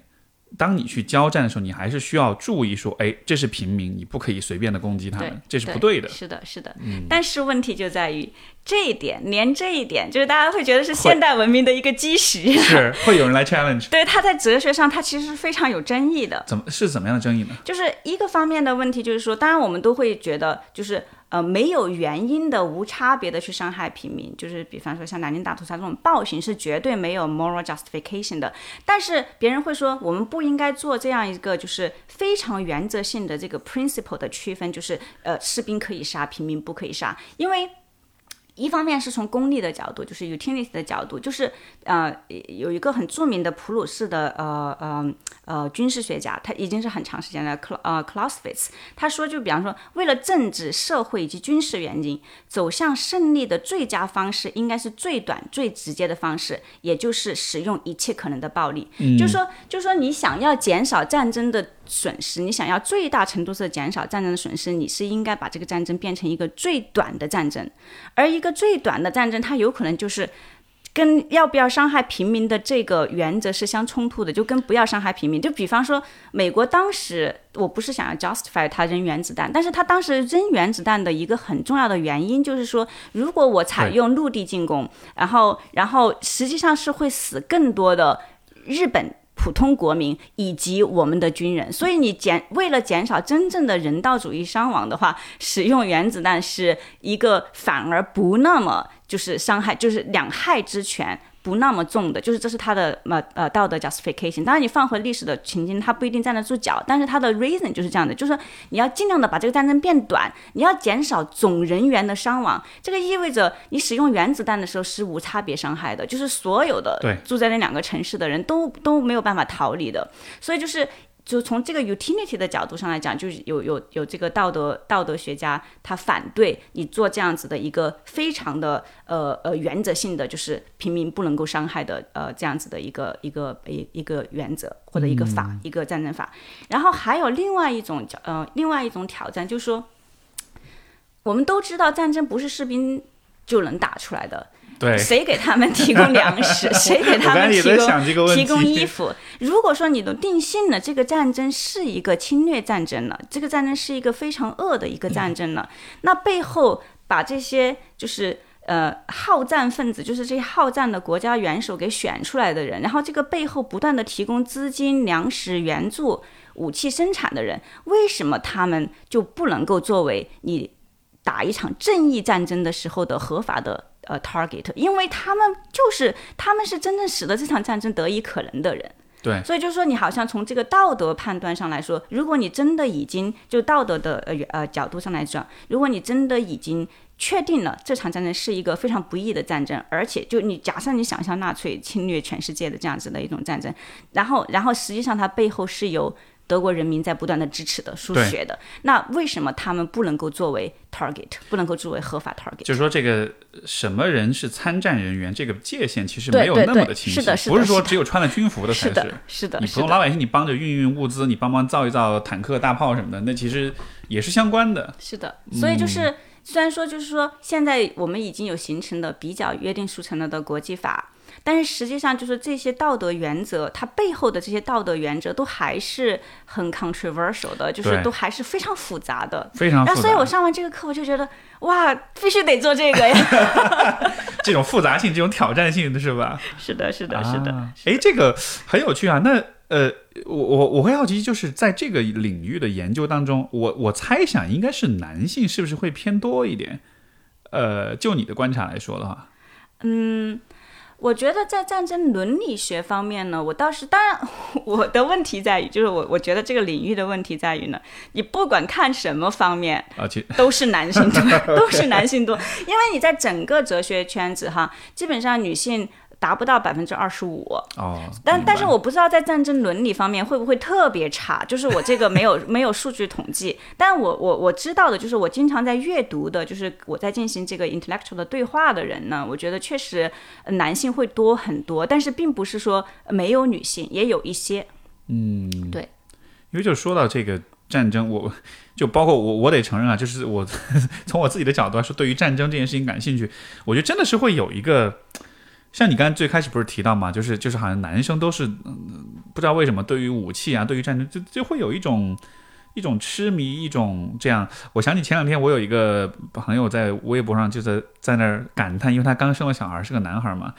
他就说，为什么男孩子都会对武器感兴趣？有没有什么方法让他们不要对这个事情感兴趣？我当时看到这个问题，我就想说，哎，我还真不知道，我还因因为我还真没有想过这个，就是我们怎么样，嗯，去理解这个这个好像男孩对，因为确实我小时候就是就是就你说那种人。就小时候会看各种什么兵器知识啊、舰船知识的这种杂志啊，然后跟男同学们讨论哪个国家出什么新的战斗机啦、什么坦克，包括我对二战史就是特别，我就是尤其对二战特别痴迷，所以那个时候看很多这方面的书。但是当在研究这一切的时候，我是完全没有考虑到就是战争的残酷性这个问题的。只是后来长大看了很多反战的电影，然后才才有这种感觉。在那个时候，我觉得完全是当做是跟呃。跟机械、跟技术、跟就是你知道那种很像是工程学方向的一个一个问，就有点这种这种感觉吧。所以，所以，所以我才会好奇说，对这个战争这个问题会感兴趣，是不是？也许也有有一些这个男性的学者，他他最初的最本源的这个个人兴趣是来自于此的。对，我觉得有可能有吧，但是我不知道他们最后会不会在做战争伦理的这一群人里面，就是他，因为你做战争可以从很多个角度去做，就是从 sociology 啊，还有包括从这个技术的角度去做，所以就是我不知道最后他们我们筛选出来的就是做到战争伦理的人是不是这样子一一一群人，但我觉得好像确实就是你说的有一些就是这种这样子的 pattern，就是男 男的小孩就开始就开始对这些东西有一种痴迷，我觉得应该是跟。港顽童的水平有一些关系啊，就是说，就是好像就是说，但绝对不是生物决定论了，就是说，但是但确实就是说，男性和女性在生理上也确实有有有一些区别，对对对。我们有有 transgender 的朋友，他们就是说，在在服用了某一些雌性激素之后，就是假如他女原来是更倾向于男性。的这样子的身体，就天然男性的这样的身体，但是在服用了一些雌性激素之后，他自己就觉得他的这个 aggressiveness 的这个 level 就确实就降低了，攻击性会降低，对对，攻击攻攻击性就确实会降低，所以我觉得可能男生就是天生道德运气不好，就是 就是就是作为一个男人要做一个好人就不太容易，对，然后我们就对对，我们就是天生就对。就很 care，然后就很嗯 sympathetic，然后对对对对，明白。所以呢，这个层面上来说，我能否说，所以所以开玩笑的，就呃，那这么来说，其实战争也可以被视为是一种竞争的一种手段嘛？就是就是这个呃，或者说我我我们讨论一个更本质的问题，就是战争到底是什么？呃，从它的性质，从它的本质上来说，你你你你你。我觉得不能够对战争做一种非道德化的本质的定义。怎么讲？就是说，就是说，你一旦讨论战争，我觉得你你一定要从一开始就开始讨论这个战争是正义的还是不是正义的。就是我我当然觉得，就肯定 sociologist，就比方说社会学家，他会有一个关于战争的一个就是。就是没有这种道德判断的定义。就假设说，他说战争就是，呃，我我之前读过定义，就是比方说是 involve 到一万人以上的持续的这种，嗯嗯 conflict，就持续的这种带的带着杀伤性的这样子的一种 conflict。当然，它这个区分就是说，它有的时候那种，嗯。不同的这种嗯黑帮之间的的的的械斗，它有可能在规模上，它也可能达到就是说战争的这样子的一种一种一种规模，而且它就没有先做这是正义的还是不是正义的这样子的一种判断。但是我自己是觉得，就是说你即便你要做这样子的纯粹的，就是价值中立的对战争的定义，我觉得你也可以做这样子的定义，它就是一种用拳头来决定谁的意志最后会实现的一种方式嘛。嗯。它就是一种暴力来解决争端的方式。就是如果说你想要，就是拿拿一个最哦、最抽象的一一个定义的话，就是它当然它 involve 更多的、更大规模的这种人员的动员。但是我觉得，就是说，因为战争它带给人的影响太重太重了，所以你不能够把它一就是始终把它理解成一个价值，或者说根底上是一个价值中立的问题。对，就是就是说，如果只是客观描述是多少多少人参参加，这就算战争，这个其实是对他在道德上是一种很过于轻率的，或者是忽视他道德属性的这样一个。对，你可以把那个作为起点吧，但是但是我觉得你很快就应该要进入到，就是说这场战争是正义的还是不是正义的？我们应该站在就是说反对他的立场，还是还是应该站在支持他的立场？因为就像就像我们前面说，战争它是需要很多人共同努力才会。才会实现得下去的。然后，所以其实每个人都是可以做一个自己的决定的。对于这场战争，我是要支持他，还是要反对他？反对的人多了，他就打不下去了。嗯哼，关键的人反对了，他就打不下去了。所以希特勒的战争到后来就是会有军官内部就想要谋杀他呀，就是我就不想打了，然后我没有其他的办法可以结束更早的结束这场战争，我就谋杀他呀。嗯，所以就是其实就是你改变人心，改变人对这一场战争的道德性质的理解是非常关键的。对，包括越战的结束到后来也是国内这个反战，对实在就扛不住了，就就就终结这个战争。所以从这个意义上来说，其实对战争的伦理的讨论，它其实。呃也可以理解为是人类对于和平的一种一种一种努力哈，就是我把这件事情变成一个越发有伦理、越发道德、越发讲究正义性、合法性的这么一个活动，相比于比如说成吉思汗或者是更早的、更野蛮的时代的那种战争行为，它就更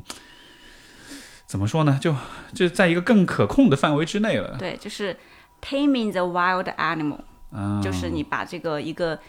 洪水猛兽一样的东西去用道德去驯化它。是，就说其实其实战争这件事情，就至少我们看人类的历史，它似乎是一个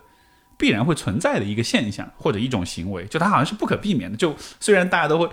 都会说世界和平是世界大同，这是最美好的理想，但是就历史上看，似乎从来没有实现过。是的，是的，是的。所以人类这种东西是一种很很神奇的一种动物，它总是会想象它还没有实现过的东西。对，这也是我就是对人类还怀有希望的原因。怎么讲？就是说，就是说，他总是会去追求，即便现在还没有实现过，他并不会因为。因此就有一种决定论，就是说我们就只能这样了。就比方说，啊我们原来就是一天到晚在 tribe 里面杀来杀去，我们就只能这样了。我们有一天就走出了 tribe，我们就建立了国家，然后我们有一天就建立了联合国。然后就说，其实人类他他总是有一种 potential，他可以超越以前的那些限制，对去想象一种不同的生活就。他能想象比当下更好的一种是的，是的，对我以前就是有一个德国哲学家很非常著名嘛，就是叫康德，他有一篇文章叫做《永久和平论》。我有时候在跟非哲学的朋友提起永久和平论的时候，别人就觉得这人太好笑了吧，他怎么会想这种东西？但我就觉得恰好是因为就是有的人他他居然会去想这种东西，他其实真的是我们的，就是说能够去想这种东西，人类有能力去想，我们现在还不是 capable 的，但是有可能可以做到的东西，它其实恰好是我们的希望所在。嗯，因为这意味着我们不是被我们的生理和我们的历史和我们现在的环境所决定的，我们总可以去向往一个更好的一个东西。没错。哎，是啊，这样子其实还是是不是这也是对于你个人来说一种保持希望、保持乐观的一种支柱？就是说，不管现在多糟糕，但是我们至少在理论上是能想象更好的一种可能性。所以无论如何，都还是有一些空间可以去去去一点一点往那个方向去挪是。的，就是其实某种意义上，你也可以从更 cynical 的角度来想我做的事情，就是现实可能很糟糕，我就当鸵鸟，然后去想象一下，就是正义可能如何，就是你去想象一下一个真的非常理想的一个正义。啊、对，但就确实哲学跟现实生活的每一件事情，它是有一些 distance，它是有一些距离的。就是哲学家他需要做的就是，其实它是一个冷板凳，它不一定。我们今天是恰好蹭到热点，哲学家是不蹭热点的，就是就就对对对，就是我们真的想的是，不是说今今天能不能够改善这个问题，而是去想一个，就是其实人类都还不知道自己有没有可能去实现，但是我们还是得去。如果我们真的走到那一步，我们想要的是一个什么样的一个世界？你得先把那个 blueprint 那个蓝图给画出来，不然就是真的就是瞎子，就是瞎子摸象，或者是摸着石头过河，你就根本不知道你的前进的方向。这个其实你说这点我，我非常非常能理解，因为我觉得你看，就比如说回到个人的这个层面，呃，我们为什么比如说要跟小孩子说你要相信你自己，你做什么事情都是有可能实现，你要有梦想，对吧？为什么要有那个梦想？其实就是这样的。那个梦想到底能不能实现，在当下来说不重要，重要的是你有了那一个方向之后，你才会有相应的尝试。你最后实现也好，没实现也好，但至少它会推动你往更好的方向去走。如果一生下来就跟小孩说，你就差不多就行了，就不用有什么大的成就什么的。你没有那样一种对对未来那种憧憬的话，那个其实在，虽然那个只是一个一一句，可能是一句很不不经意的一句话，但它对于一个人的行为意图、呃努力程度，其实会有非常大的影，响的，可能是毁灭性的。甚至是毁灭性的。对对对是是这样是的嗯，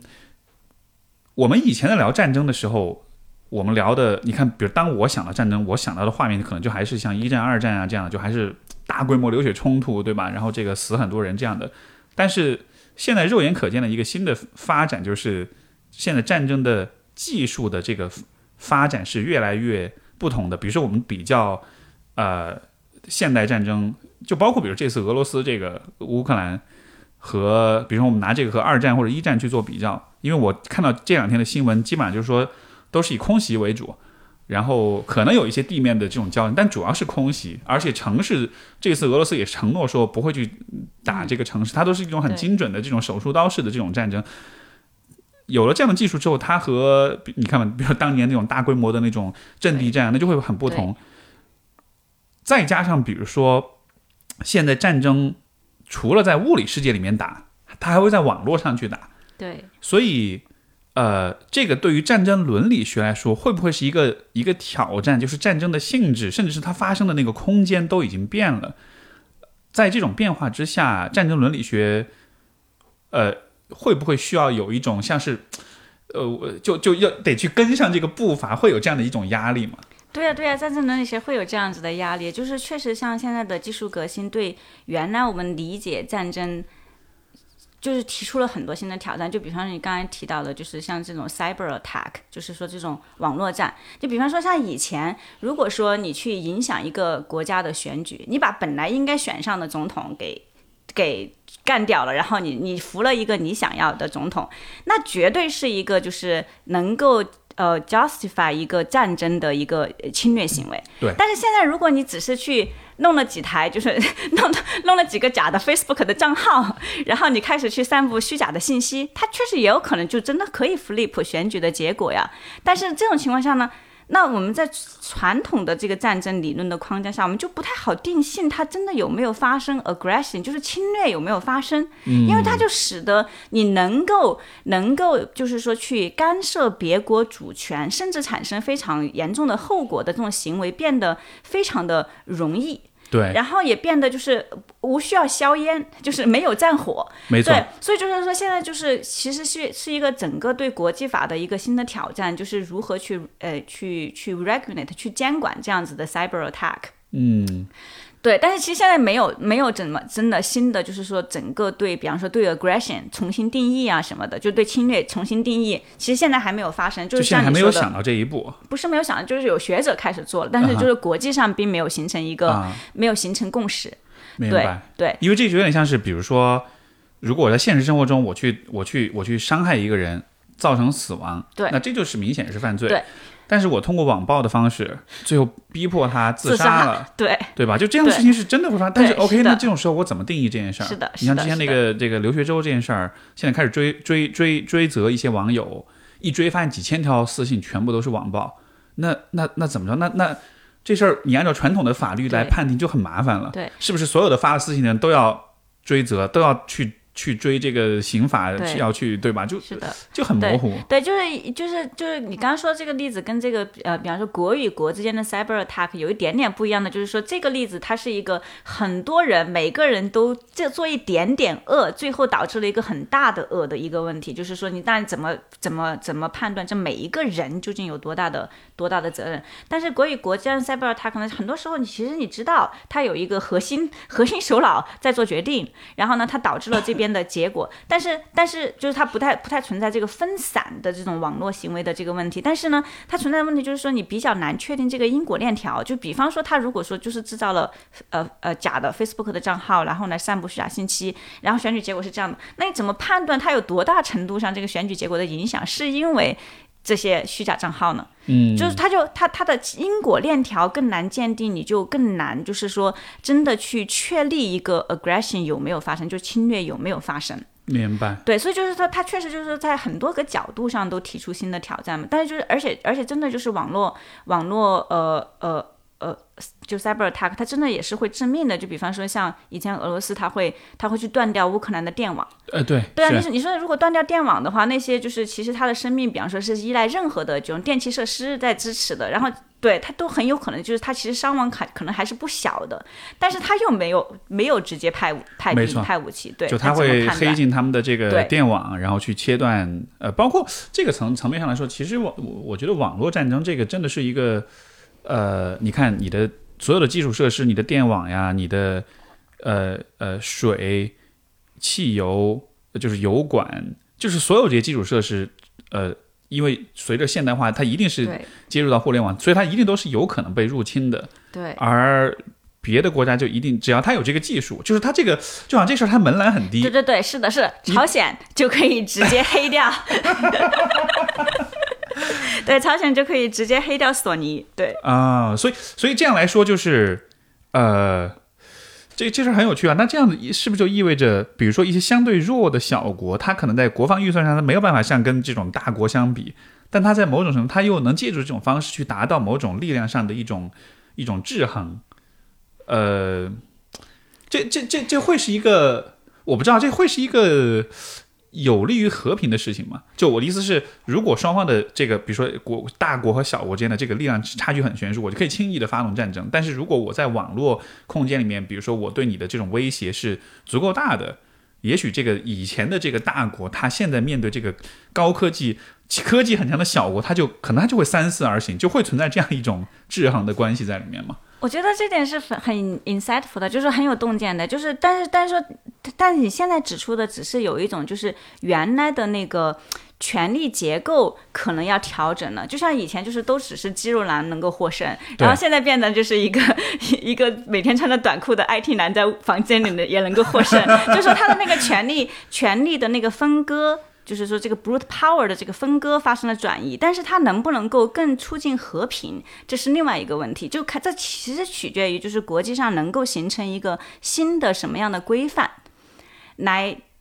来，来，就是说，就是说限制这样子的权利的使用。嗯，因为就像你起先说的，就是说，其实，在现在的国际秩序下，并不是大国都想要打小国的。其实现在的国际秩序反而是，就是说，一个从原来的那个大国可以在任何情况下去欺负小国的国际秩序，转换到了现在只能够打自卫战和这个由联合国呃授权的这种人道主义诶诶援助这样的战争的一个后果是，原来其实有很多就是假设说它是那种嗯。嗯，失败的国家就是说，它其实国家没有办法凝聚起整个整个力量，然后其实国内有很多的这个黑帮啊什么的，那些国家它面临更大的就是说遭遇到外敌入侵，然后被并进一些更加有效的国家的这样一种威胁，而且它就是一种优胜劣汰，就是国家之间的优胜劣汰，就是一个国家它如果治理能力非常强的话，它就有可能去扩张去兼并那些治理能力非常弱的国家。然后在某种意义上，其实解决了一些就是小国他们没有办法，就是说小国国家其实它最重要的目的是服务于那个地方的人民嘛，就是为他们建立起一种嗯一种治安，然后然后很 organized，就是说很有组织的这种社会生活。但是如果说那些那些失败的国家没有办法做这个，在原来的体制下呢，其实会有一些大国，他去把这些国家给兼并了，然后就把自己的法治带到那里。我不是说这都是好的，我只是说这是原来那个体系下面的一个副产物。但是现在这个体系下反而就是 failed state，就是失败的国家，他们往往会让他自己自己被就是说 trap 在这个不断的失败的这样子的一个一个恶性循环里面，就是说他没办法建立起国家能力，但是也没有别的国家会去入侵他，会去兼并他，因为现在那些大国都受到了这个、这个国际秩序的限制，对他不能够去入侵。我不是说这个就一定是坏的，就是说跟原来的那个国际秩序整个比起来，但是它就是确实是现在的这个国际秩序转换之后的一个副产品，就是说其实这些小国反而它它不会被兼并的，就是基基本上来说。然后然后你现在说的就是说。现在这些小有一些小国，它也现在就具有了这个，就是就是那种这种这种 IT 上面的这种能力，它是不是对原来的这种权力平衡带来了新的带来了新的挑战？我觉得它肯定是带来了新的挑战，但是关键就在于我们其实真的不想要一个世界，就是你也有权，你也有能力来。哎，就是 cyber attack 我，我也有能力来 cyber attack 你，因为他不就又又进入了一个混战的状态吗？我都想要我的生活有水有电啊，但是如果说搞不到哪天我的邻居，他即便是原来是一个很小的国家，他今天就可以用这个方式来使得我想要有电的时候就断电了，对，然后想要做的事情都没有办法按照我原来的那个那个那个计划去做了。就我们其实不想要那个世界，就是你你现在指出的，就是说现在的这个这个 power 这个这个能力。被分散到了很多地方，但是它是好的还是坏的，其实我们不知道，这取决于整个国际社会怎么去 regulate 它。嗯，对，这个确实是因因为我对于这种技术的发展，我觉得它一定是会带来一些我们不可知的一些无法预测的一些结果。所以我始终会有的一种担心。我觉得在生活的各个层面，不管是从大大到战争，小到个人的，比如说隐私的保护，我看到一个普遍的现象，就是我们现在对于就技术发展的一个速度，我觉得是是是大大的超过了。政策制定或者是是的，是的，法律包括国际法的这种更新的这个速度，所以这是一个我觉得令人挺担忧的一件事情的。你要不要入行来做国际法？这个我我最早对这个事儿开始有意识，其实是什么时候？是以前我读过那个心理学的研究，就是研究说这个无人机的驾驶员哦，就是就是他们去发动这个发射指令，相比于战斗机驾驶员是高很多的，就是就是有一种。他这个是当然是心理学呢，认知这个就是行为上的这种研究，就是因为你是你没有亲身在那儿，你不你不觉得你是有亲自做这个行为去导致那个死亡，就好像你打一个电邮一样。对，没错，所以就好像是这会让你更容易。其实他们会研究这个这个就是呃，应该是研究这个这个就是驾驶员他这个决定。按发射按钮的这个决策的这个概率，就发现真的是要更大一些。从那个时候我就开始意识到说，哦，原来其实不同的武器或者不同的交战方式的使用，它其实是会改变我们对这个事情对错的一种认知的。那在这个情况下，像你刚才说到，比如说我一个国家去断这个电网，断了之后，比如说医院里面的 ICU 的病人就就此就死掉了。对，那。那这怎么算呢？对呀，对呀，他又没有铁提到我的 到我的这个领土上面来？对，是，对，但但我觉得你刚才讲的这个就是这个 drone operator，就是驾驶无人机的这个问题，真的是特别特别有意思，就是就是。就是其实这群人，就是你刚刚注意到的一点是心理学上面发现他们就是更容易去按这个 attack 的这个按钮，攻击的这个按钮，杀人按钮，因为因为打下去不就像是在在网络里面爆了一个人的头那样子的嘛？但是其实也有后面的研究，我不知道你后来有没有 follow 这个方面的研究，就是其实这一群人他们也有非常非常严重的就是心理问题。就是说，一方面杀人变得很容易，然后好像也也变得成本非常的低，而且你自己都不会受到这种威胁。但另一方面，他们面对非常非常大的心理负担。大大概的原因是，就是有这样子的几个，一个方面是说，他们其实长期的非常近距离的观察他们要 attack 的人，就是比方说一个 drone operator，就是就是这个无人机驾驶人，他自己住在比方说弗吉尼亚的一个就是反恐中心，就是一个办公室里面，但是呢，他其实在接到一个命令，就比方说他有一个呃有一个这个 terrorist suspect 的话，他可能会跟踪那个人好几个月，然后再找一个最恰当的时机来进行攻击。这就意味着你杀一个人，你好像杀一个认识的人，就是因为你长期你天天看到他吃饭、穿衣、跟朋友聊天，然后跟逗孩子，真的，所以他跟你在战场上，就像你前说的阵地战，对方在战壕里面也是，就是全身都是泥，我都看不出来他是个什么，然后我就一枪把他干掉了。这跟你这场你就看着他天天都是像一个普通的人这样子，在进行着非常日常生活。当然，同时他有可能确实也是个 terrorist suspect，但是你就已经好像认识他了，你跟他有种，你跟他有种独特的。亲密感，但是你最后要杀掉他，对，这个好，这个好奇怪，就好像是相比于以前的战争，他虽然你们的物理上的距离可能是更远的，但是你们在心理距离是更近的，对，因为你以前你看到敌人，那可能就是你第一次见到他，对，但这个敌人是你可能已经看他好的好长时间了，而且其实就是战争，就是就是比方说杀人这个问题，它本来是一个。对人，就对一个正常人是会有一个极大的心理负担的问题。就就是就是在战争当中，你要能够杀士兵，就是一方面就像你说的，其实很多人他可能就是呃，他可能就是他真的上了战场，他都不愿意杀人。就是有一个历史学研究，他就呃呃，就是一个叫马歇尔的一个历史军事学校，他做的研究是在二战的时候，美军大概有百分之七十的人是没有没有开过枪的。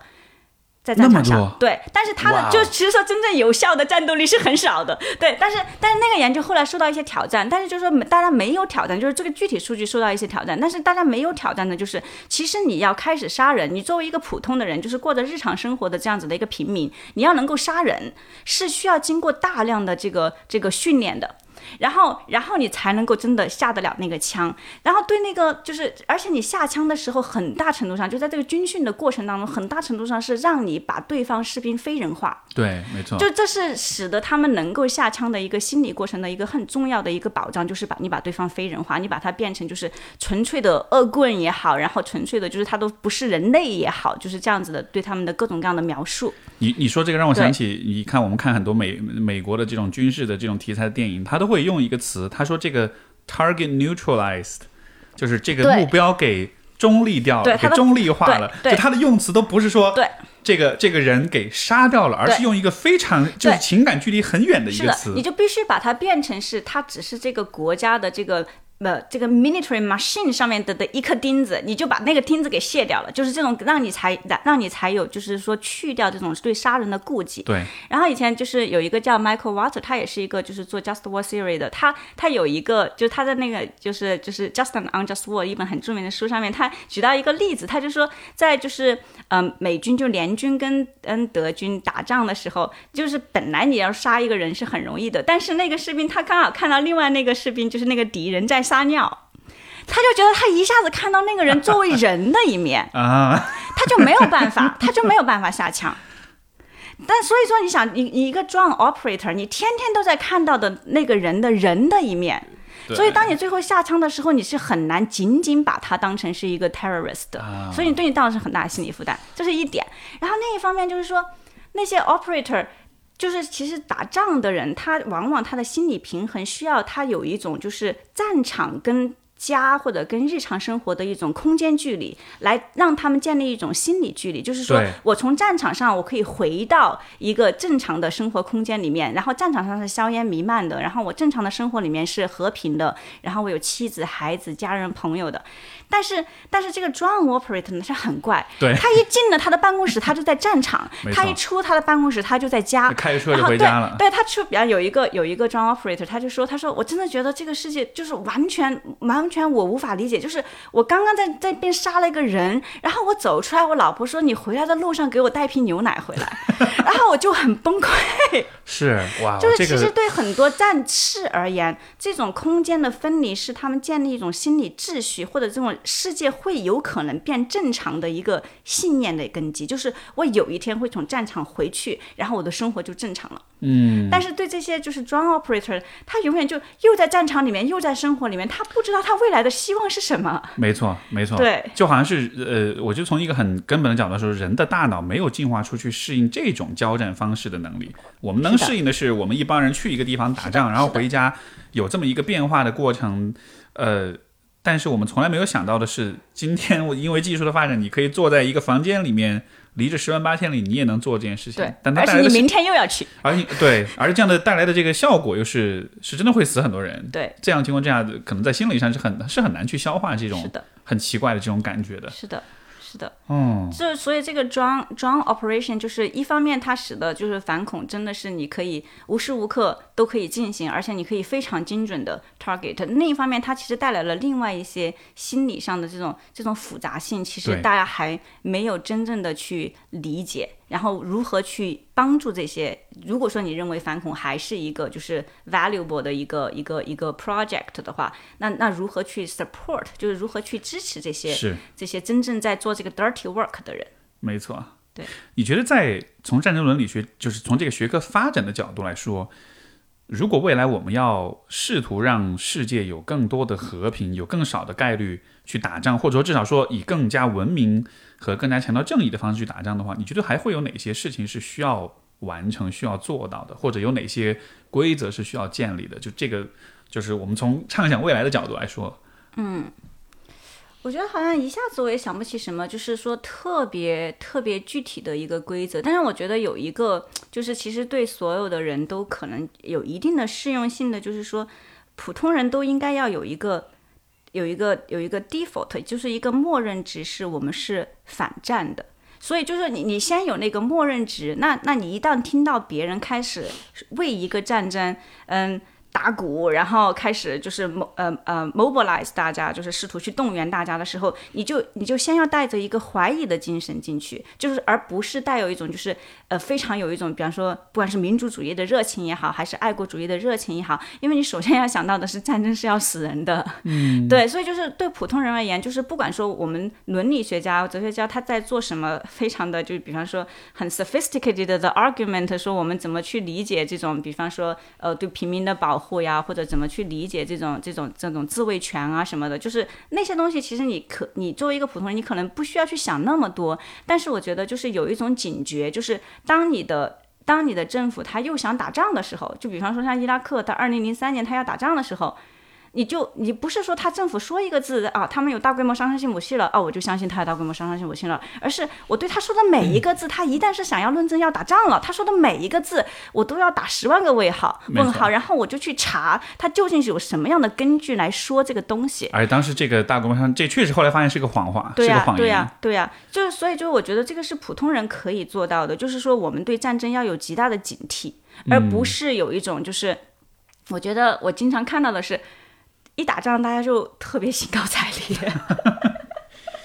就很起码很激动吧，很兴奋吧。就是我真的觉得，我从小到大，我就从来都没有觉得这个东西是让我兴奋的东西，它它就是让我很难过。嗯，然后，所以就是为什么要做战争伦理？就像就像你说的，其实真正做战争伦理，就像是就其实是就是想要更少的发生战争，唯一能够发生的战争就只有正义的战争。但是实际上，如果正义的战争就是只有在保护你自己的家园和保护无辜的人的时候才会发生的话，那就意味着如果所有的人都打正义的战争，这个世界上就不会有战争，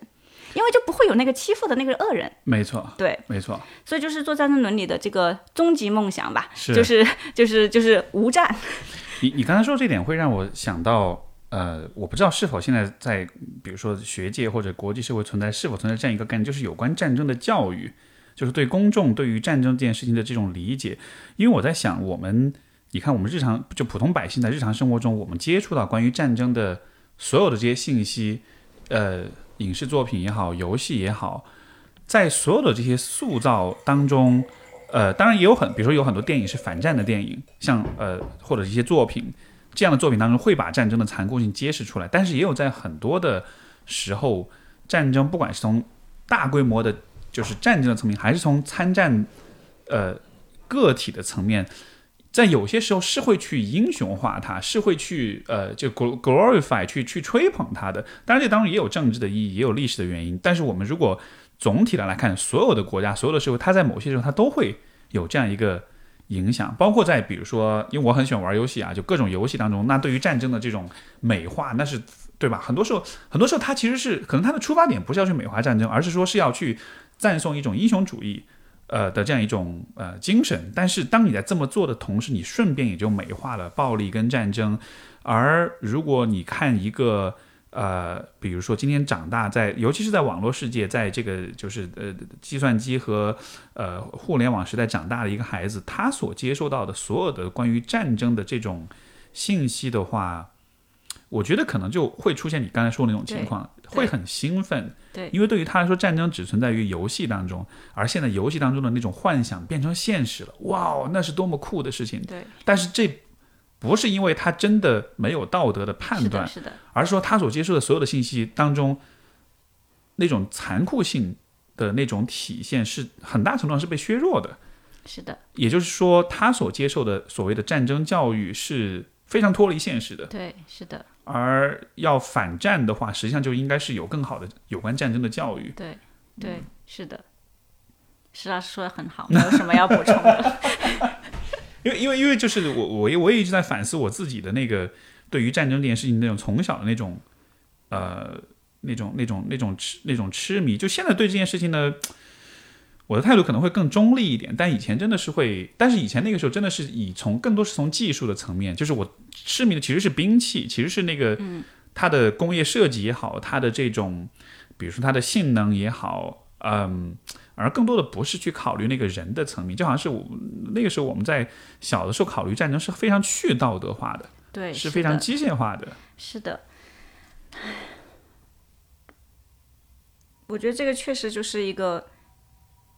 其实是一个公民教育的一个部分吧，它应该是全民教育的一个部分，就是如何培养一种真正的反战文化，而不是去 glorify。嗯，因为其实我我我能够理解很多人对战争的痴迷。你如果把战争作为一种智力游戏，它在很多方面都是非常的挑战和有意思的。你不仅仅说兵器，你你说战略的设从计，战对对战术，就是这些东西。它都可以，它它是，对，它是就其实就像你说，现在某种意义上，可能人类就是它有一个 build in 的，就是有一种就是战争的这种基因在里面，然后所以所以从所以从古至今，从古至今，就是人类是用了很多的 genius，就是这种真正的人类的最高的天赋，用在发展武器、发展战战术啊什么的。所以你从这个角度想，你就会觉得它确实是一个很 exciting 的地方。它就好像是人类的这种 human excellency，它在这个方面也有一种表现，就是因为人都有这种追求，这种就是对自己的能力的最大限度的发挥。然后其实战争往往是就是对很多，我觉得可能可能对很多男性而言，他最觉得是挑，就是说塑造他的整个男性气质，他作为一个就是最卓越的人的唯一的路径。有的人可能会这样理解，没错，对，因为就好，因为你一旦就是说，比方说国家征兵。其实总是无数的人想要 sign up，都是年轻人，都是十几二十岁的，就是热血沸腾的，然后觉得自己会在战火的历练中变成一个真正的，而且是睿智又勇敢的男人的人。很多文化里都是这样啊，你看对啊，文化里也好，日本也好，对于战士、对于武士的那种，而真的是在阶级上，就是就是是的，他反而是高贵的那个，他是高贵的，对，是的，因为他是比其他人。更愿意去抛头颅洒热血，所以他在道德上，他真的是就是不同的一个阶层。对对对，但是某种意义上，我就会觉得，就是一个由这个。卡尔的组成的，就一个由懦夫组组成的社会，有可能是我更愿意看到的一个社会。就就不，但我就当然这方面是开玩笑，因为我觉得就是人类的能力是有无数种方式去发挥的，是有无数种方式你可以把它变得就是非常的 productive，然后你可以去不断的挑战自己的就是创造性的极限的。你为什么一定要用一种就是是可以杀伤别人的方式去挑战你的那样子的一种就是卓越的可能性呢？所以所以就是说我。我一直强调，就是说要把战争带回到这个道德的考虑上。我觉得，当然，你如果要打一场正义的战争，你当然要非常勇敢，然后你当然要用尽你所有的智力能力。但是，如果你那场战争不是正义的，那这一切就是它就完全没有任何的根基，它一切就是对你自己和对别人造成的伤害。嗯。明白，所以其实从这个意义上来说，战争伦理学它像是决，也不是决定，但是它其实会在某种程度，它会去定义战争这件事情本身它的它的意义到底是什么？对，就是说它是一个根基吧，就是说你其他你都可以想要，就是你你的你的勇气的历练，然后然后你的智慧，你你的军事能力，然后呃技术能力，你都可以要。但是如果这场战争不是正义的战争，你做了这一切，你究竟做了什么？嗯，那真的是一个值得让你骄傲的东西吗？没错，你如果是 the best 纳粹将军，so what？你在历史上你就是个罪人。没错，我那个昨天我看的一篇公众号的推文，呃，其中有一句话，哎，是那个谁，是齐泽克的文章，它里面引用到了一句我们那个中国一个伟大领导人说的一句话，他说，呃，呃，比比比真比。哎，他是怎么说来？他说比真的老虎更可怕的其实是纸老虎，就是说，就说比比无需证明自己的真正的老虎更可怕的是纸老虎，大概是这么一个意思。就是当你还是需要去证明你自己的时候，那反而是更可怕的一件事，因为那就意味着你做的事情可能是会脱离正义，因为你是想证明自己，或者你是有些更自私的一些目的，你就不不按那个游戏规则来了。我觉得这个放在比如现实生活中其实也是这样。如果一个一个男的，如果他如果他对自己的这种呃尊严也好，对他自己的这种气性别气质，如果他是 OK 的，他是接纳的，他其实不会那么的在意说我有多强的肌肉，我有多少钱，或者我有多我都会打架。但如果一个人他很想要证明自己，而你经常看到这种这种人，往往是最喜欢跟人打架的，就我就他反而是最那种容易发动侵略性的行为的那种人。对对，是的，是的，是的。但其实就是说战，就是说战争和军队，它往往是这个男性气质。最 最最最强的一个地方，而且可能是最 pernicious 的一个地方，没错，最最最最恶，就是说表现的最恶化的一个地方，这其实本来也是一个很大的。政治和伦理问题，因为因为就比方说像美国，他们内部的这个就是性骚扰非常非常的严重，还有军队里面对军队里面性骚扰，对对，军队里面对女性的歧视也是非常的严重。如果你真的想象一个军队是人民之师的话，就它不仅是要为人民打仗，它同时也是要应该是对，就是要体现出公民之间的这种相互的尊重，包括对性别平等的意识。但其实现在美国的军队是做不到的。嗯，它的整整个制度设计上，它现在其实是很偏向于继续的袒护这种很 toxic 的这种男性气质的，是，所以它也是一个对，也是一个伦理问题。嗯，在未来的，如果我我做某种畅想啊，在未来的世界当中，呃，因为我们可以肉眼可见的是，就是这种传统的性别气质，它其实不再那么的适用于当下的社会了。因为现在人的，嗯，我们的生产方式决定了说，我们不再那么的看重体力上的这种优势。呃，信息时代会让人们之间更多的是以信息交换的这样一种方式存在，而这个意义上来说。传统意义上的女性化、偏女性化的气质，我认为其实是会更，在未来是更有价值的，因为它更促进、更强调说人与人间的连接跟互动、相互的理解、沟通、协作。对，我们又是 better managers，又是 better negotiators。没错，所以就是说，就是说，客观上来讲，这一定是未来会、未来社会呃的一个，就只要是和平的话，只要不发生对对吧？就是战争的话，这一定是未来的一个大的趋势。在这样一个情况之下，这种很传统的这种。呃，男性气质，他他他一定是会逐渐的，是会走下坡路的。而你觉得，当这件事情发生的时候，是不是在某种程度上，这也会重新去影响有关战争的很多的事情？比如，第一，战争的必要性会越来越低；第二，就是如果一定要去有战争的话，嗯。我不知道，所以也许人们会更多的借助技术的发展去避免直接的人类的 human sacrifice，就是人类的牺牲，更多的是以不不管是网络战争的形式，还是以其他的某种代理的技术去替代，甚至有一天也许是机器人打机器人，他就这么打一打，打了就完了，然后也不流血也不死人，也许这是更好的一个版本。对对。嗯，好啊。最后，最后有一个很很很俗套的问题，但是我纯粹是为了好玩想问你，就是在整个你的这个研究领域当中，如果我们回到，就是如果能给出到大家一些这种呃，如果有一天我身处战争中，会有什么是对个体有用的建议？虽然其实我知道现在问这个问题非常不合理，但是我真的很好奇。就是你会怎么想这个问题？就是如果有一天我们真的身处战争中，有有有什么事情，有什么呃，对于我们的生存，对于我们的这个是会有帮助的一些建议，你会有什么呃想法吗？对，其实这个问题就就是可能这个是是 Steve 比较 standard 的一个问题，对不对？会不会也会问别的不同领域？但我觉得这个问题呢，是在战争领域呢，可能是最没有用的一个问题。是吧？是吧？是吧？对，因为就是真的战争。我我问这个，我我问的这个问题的出发点就是，我想每一次跟嘉宾聊完之后，都对大家有所得，你知道吗？所以我就，所以我觉得这次问题特别刻意，但是我还是想试试看看能得到什么。对对对，就我觉得就是首先就是我想要说的就是说，战争真的对每一个个人来说都是压倒性的，就是他其实。完全不 care 个人的，就是在和平的时代，人命是非常的尊贵的。就比方说，你只要生活在任何一个稍微有点法治的国家，你都不会能就是，比方说没有犯任何的事情，就就就，比方被抓起来呀，或者是就被杀害呀，或者怎么样的，那是很很偶然的，会很少很小概率的事件。但在战争当中，就是不管你可能是什么高官也好，还是什么有钱人也好，子弹掉到你那里的时候，炸弹掉到你那里的时候，它是不分你是什么，它是不分你的高低贵贱的。所以就是说，第一点要要说的就是，真的在在战争当中，可能当战争已经发生的时候，是很少有个人能够控制的空间的。就是这里，就是就是在叙利亚战争的时候，有几张照片，就是在真的是引起了国际轰动嘛。一张照片是那个叫做艾兰库迪那个三岁的小孩，他的尸体浮在了。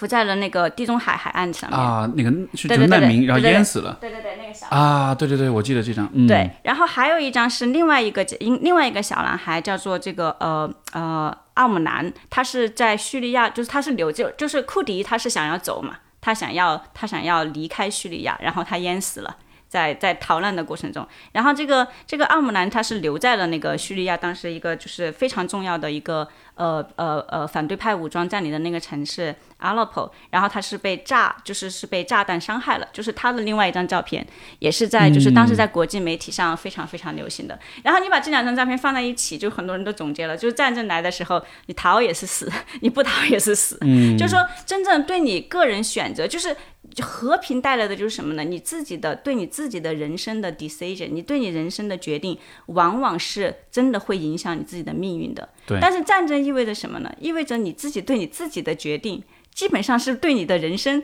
就是你的人生就真的是就掉入了狂澜当中。你其实你不知道你是会被哪一堂浪、哪一个子弹给打死。所以就说真正战争来了之后，我们能够做的比较少。所以我就觉得普通人能够做的就是平时能够做的就是我提前讲到了一点，就是不要被盲目的这种民族主义。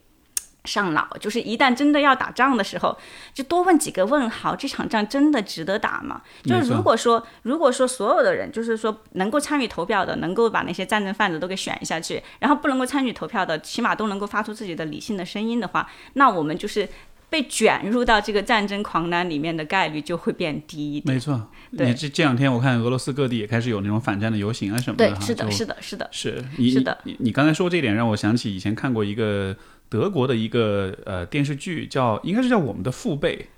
呃，一个也不长，好像是就八集还是十集。它其实就是从德国从二战从德国人的角度，就是有五个年轻人，他们在二战之前都是很好的朋友，后来开战了，然后就各自走向了各自的这个命运。对，到了最后结果当然是其中有一些人就没了，另一些人最后又回到，因为他们约好了战战争结束之后，他们还要回到这个酒馆一起喝酒。但是显然就最后那结局就很悲剧，就是就是你就看到那个那个片子就是讲你所讲这一点，就是当战争来临的时候，每一个人的命运完全是失控的，完全是在历史洪流当中，你连挣扎都挣扎不了，你就直接就给冲走了，是就是你的生死根本就把握不了，是的，是的。所以非常的这个对，但是我觉得就是说最后一点吧，就是说，就是说，如果说在战争当中，假设说我们现在不是现在说了有国际法说你不能够轰炸平民，你不能够直接打击平民，在某种意义上还是留下了一点点范围，就是说平民他生活有可能还可以继续。嗯，那那如果是在那种情况下呢，就反正就是力所能及的坚持过好一个就是。有道德、有尊严的人的生活，就是在那种情况下。然后，那我觉得就是我我一直读关于战争的东西，研究这个方面，就是让我对人有了一种更大的一种包容吧。就是我觉得，就是、其实战争它确实是很挑战人的勇气的，但是人的勇气是有很多种的。有的时候，他可能就是你的勇气就是要去战斗；有的时候，这种勇气其实是让你卧薪尝胆。等待时机，有的时候这种勇气有可能就是去被被被迫出卖肉体，然后养活你的家人和孩子。就是说，当战争已经把你的命运已经压榨到你只能够做非常非常少的决定的时候，你尽可能去做一个有尊严、有道德、有底线的人，然后同时去包容其他的人在这种道德挤压下所做出的那些选择。没错，这个我非常同意这点。这呃，我我这让我想起前两天我听了另外一个播客，那个嘉宾他就是曾经是一个呃，从属于一个这个极端组织，就是他被极他被 radicalize，他被极端化，然后但是后来十大概是有十年之后，他又脱离了这个组织，因为就是说他认识到这一切都是错的，所以他讲他的那个故事。他就讲说他是怎么被极端，他就是就是就是小的时候从小，因为他所属的那个族裔那个群体一直被所有人歧视、被攻击，所有的偏见，很多人就是对他们的那种行为，就让他对于所有的呃呃，因为是西方国家，对于整个西方国家充满了不信任，充满了这种仇恨，所以某种意义上你也可以说，如果你在仇视你身边的某一些人，你再去伤害他们，尤其是基于他们的身份、他们的族裔或者是他们的某一个特定的身份去去攻击他们的话，某种意义上其实你也是在在在在为未来的战争或者是冲突去添砖加瓦。是的，是的。当你让一些人过得非常痛苦，让他们很恨这个世界，很恨你你和你的同胞的时候，那那并不是好的事情。是的，是的。所以这这也许是我们怎么说呢？就是回到个人身上，对对对对，我觉得 Steve 补充的这点真的特别特别好，就是你不要在你的日常生活中去种下战争的种子。没错，其实战争的种子就是每个人心里面的敌意。是是。哎，所以就最后节目最后，我们就一起祈祷世界和平吧。是的，祈祷世界和平。好呀，那我们这期节目就聊到这儿。好的，非常感谢袁老师的分享，然后呃，希望这个俄罗斯这事儿能早点早点消停，大家能够早点回到和平当中。虽然这这有的这这不一定是真的能实现，但就是说嗯带着美好的愿望吧。像最开始袁老师说的，人类总是能够想象那种更美好的、更更永久性的那种和平的，所以也、也也也。希望大家有这个，就是在发展自己个人的同时，在获得自己个人的成功、追求美好生幸福生活同时，我觉得也带那么一点点的意识，就是我们所有人做的这些事情，最终还是会汇聚在一起，去影响整个世界、整个人类的这种命运的。是的，是的是，对。当你能影响历史洪流的时候，你作为一滴水能够影响历史洪流的时候，就做一点点善意的影响。尽量做一滴清澈的水，而不是一滴污浊的水。的好，感谢各位收听，我们就下次再见，拜拜。好，再见。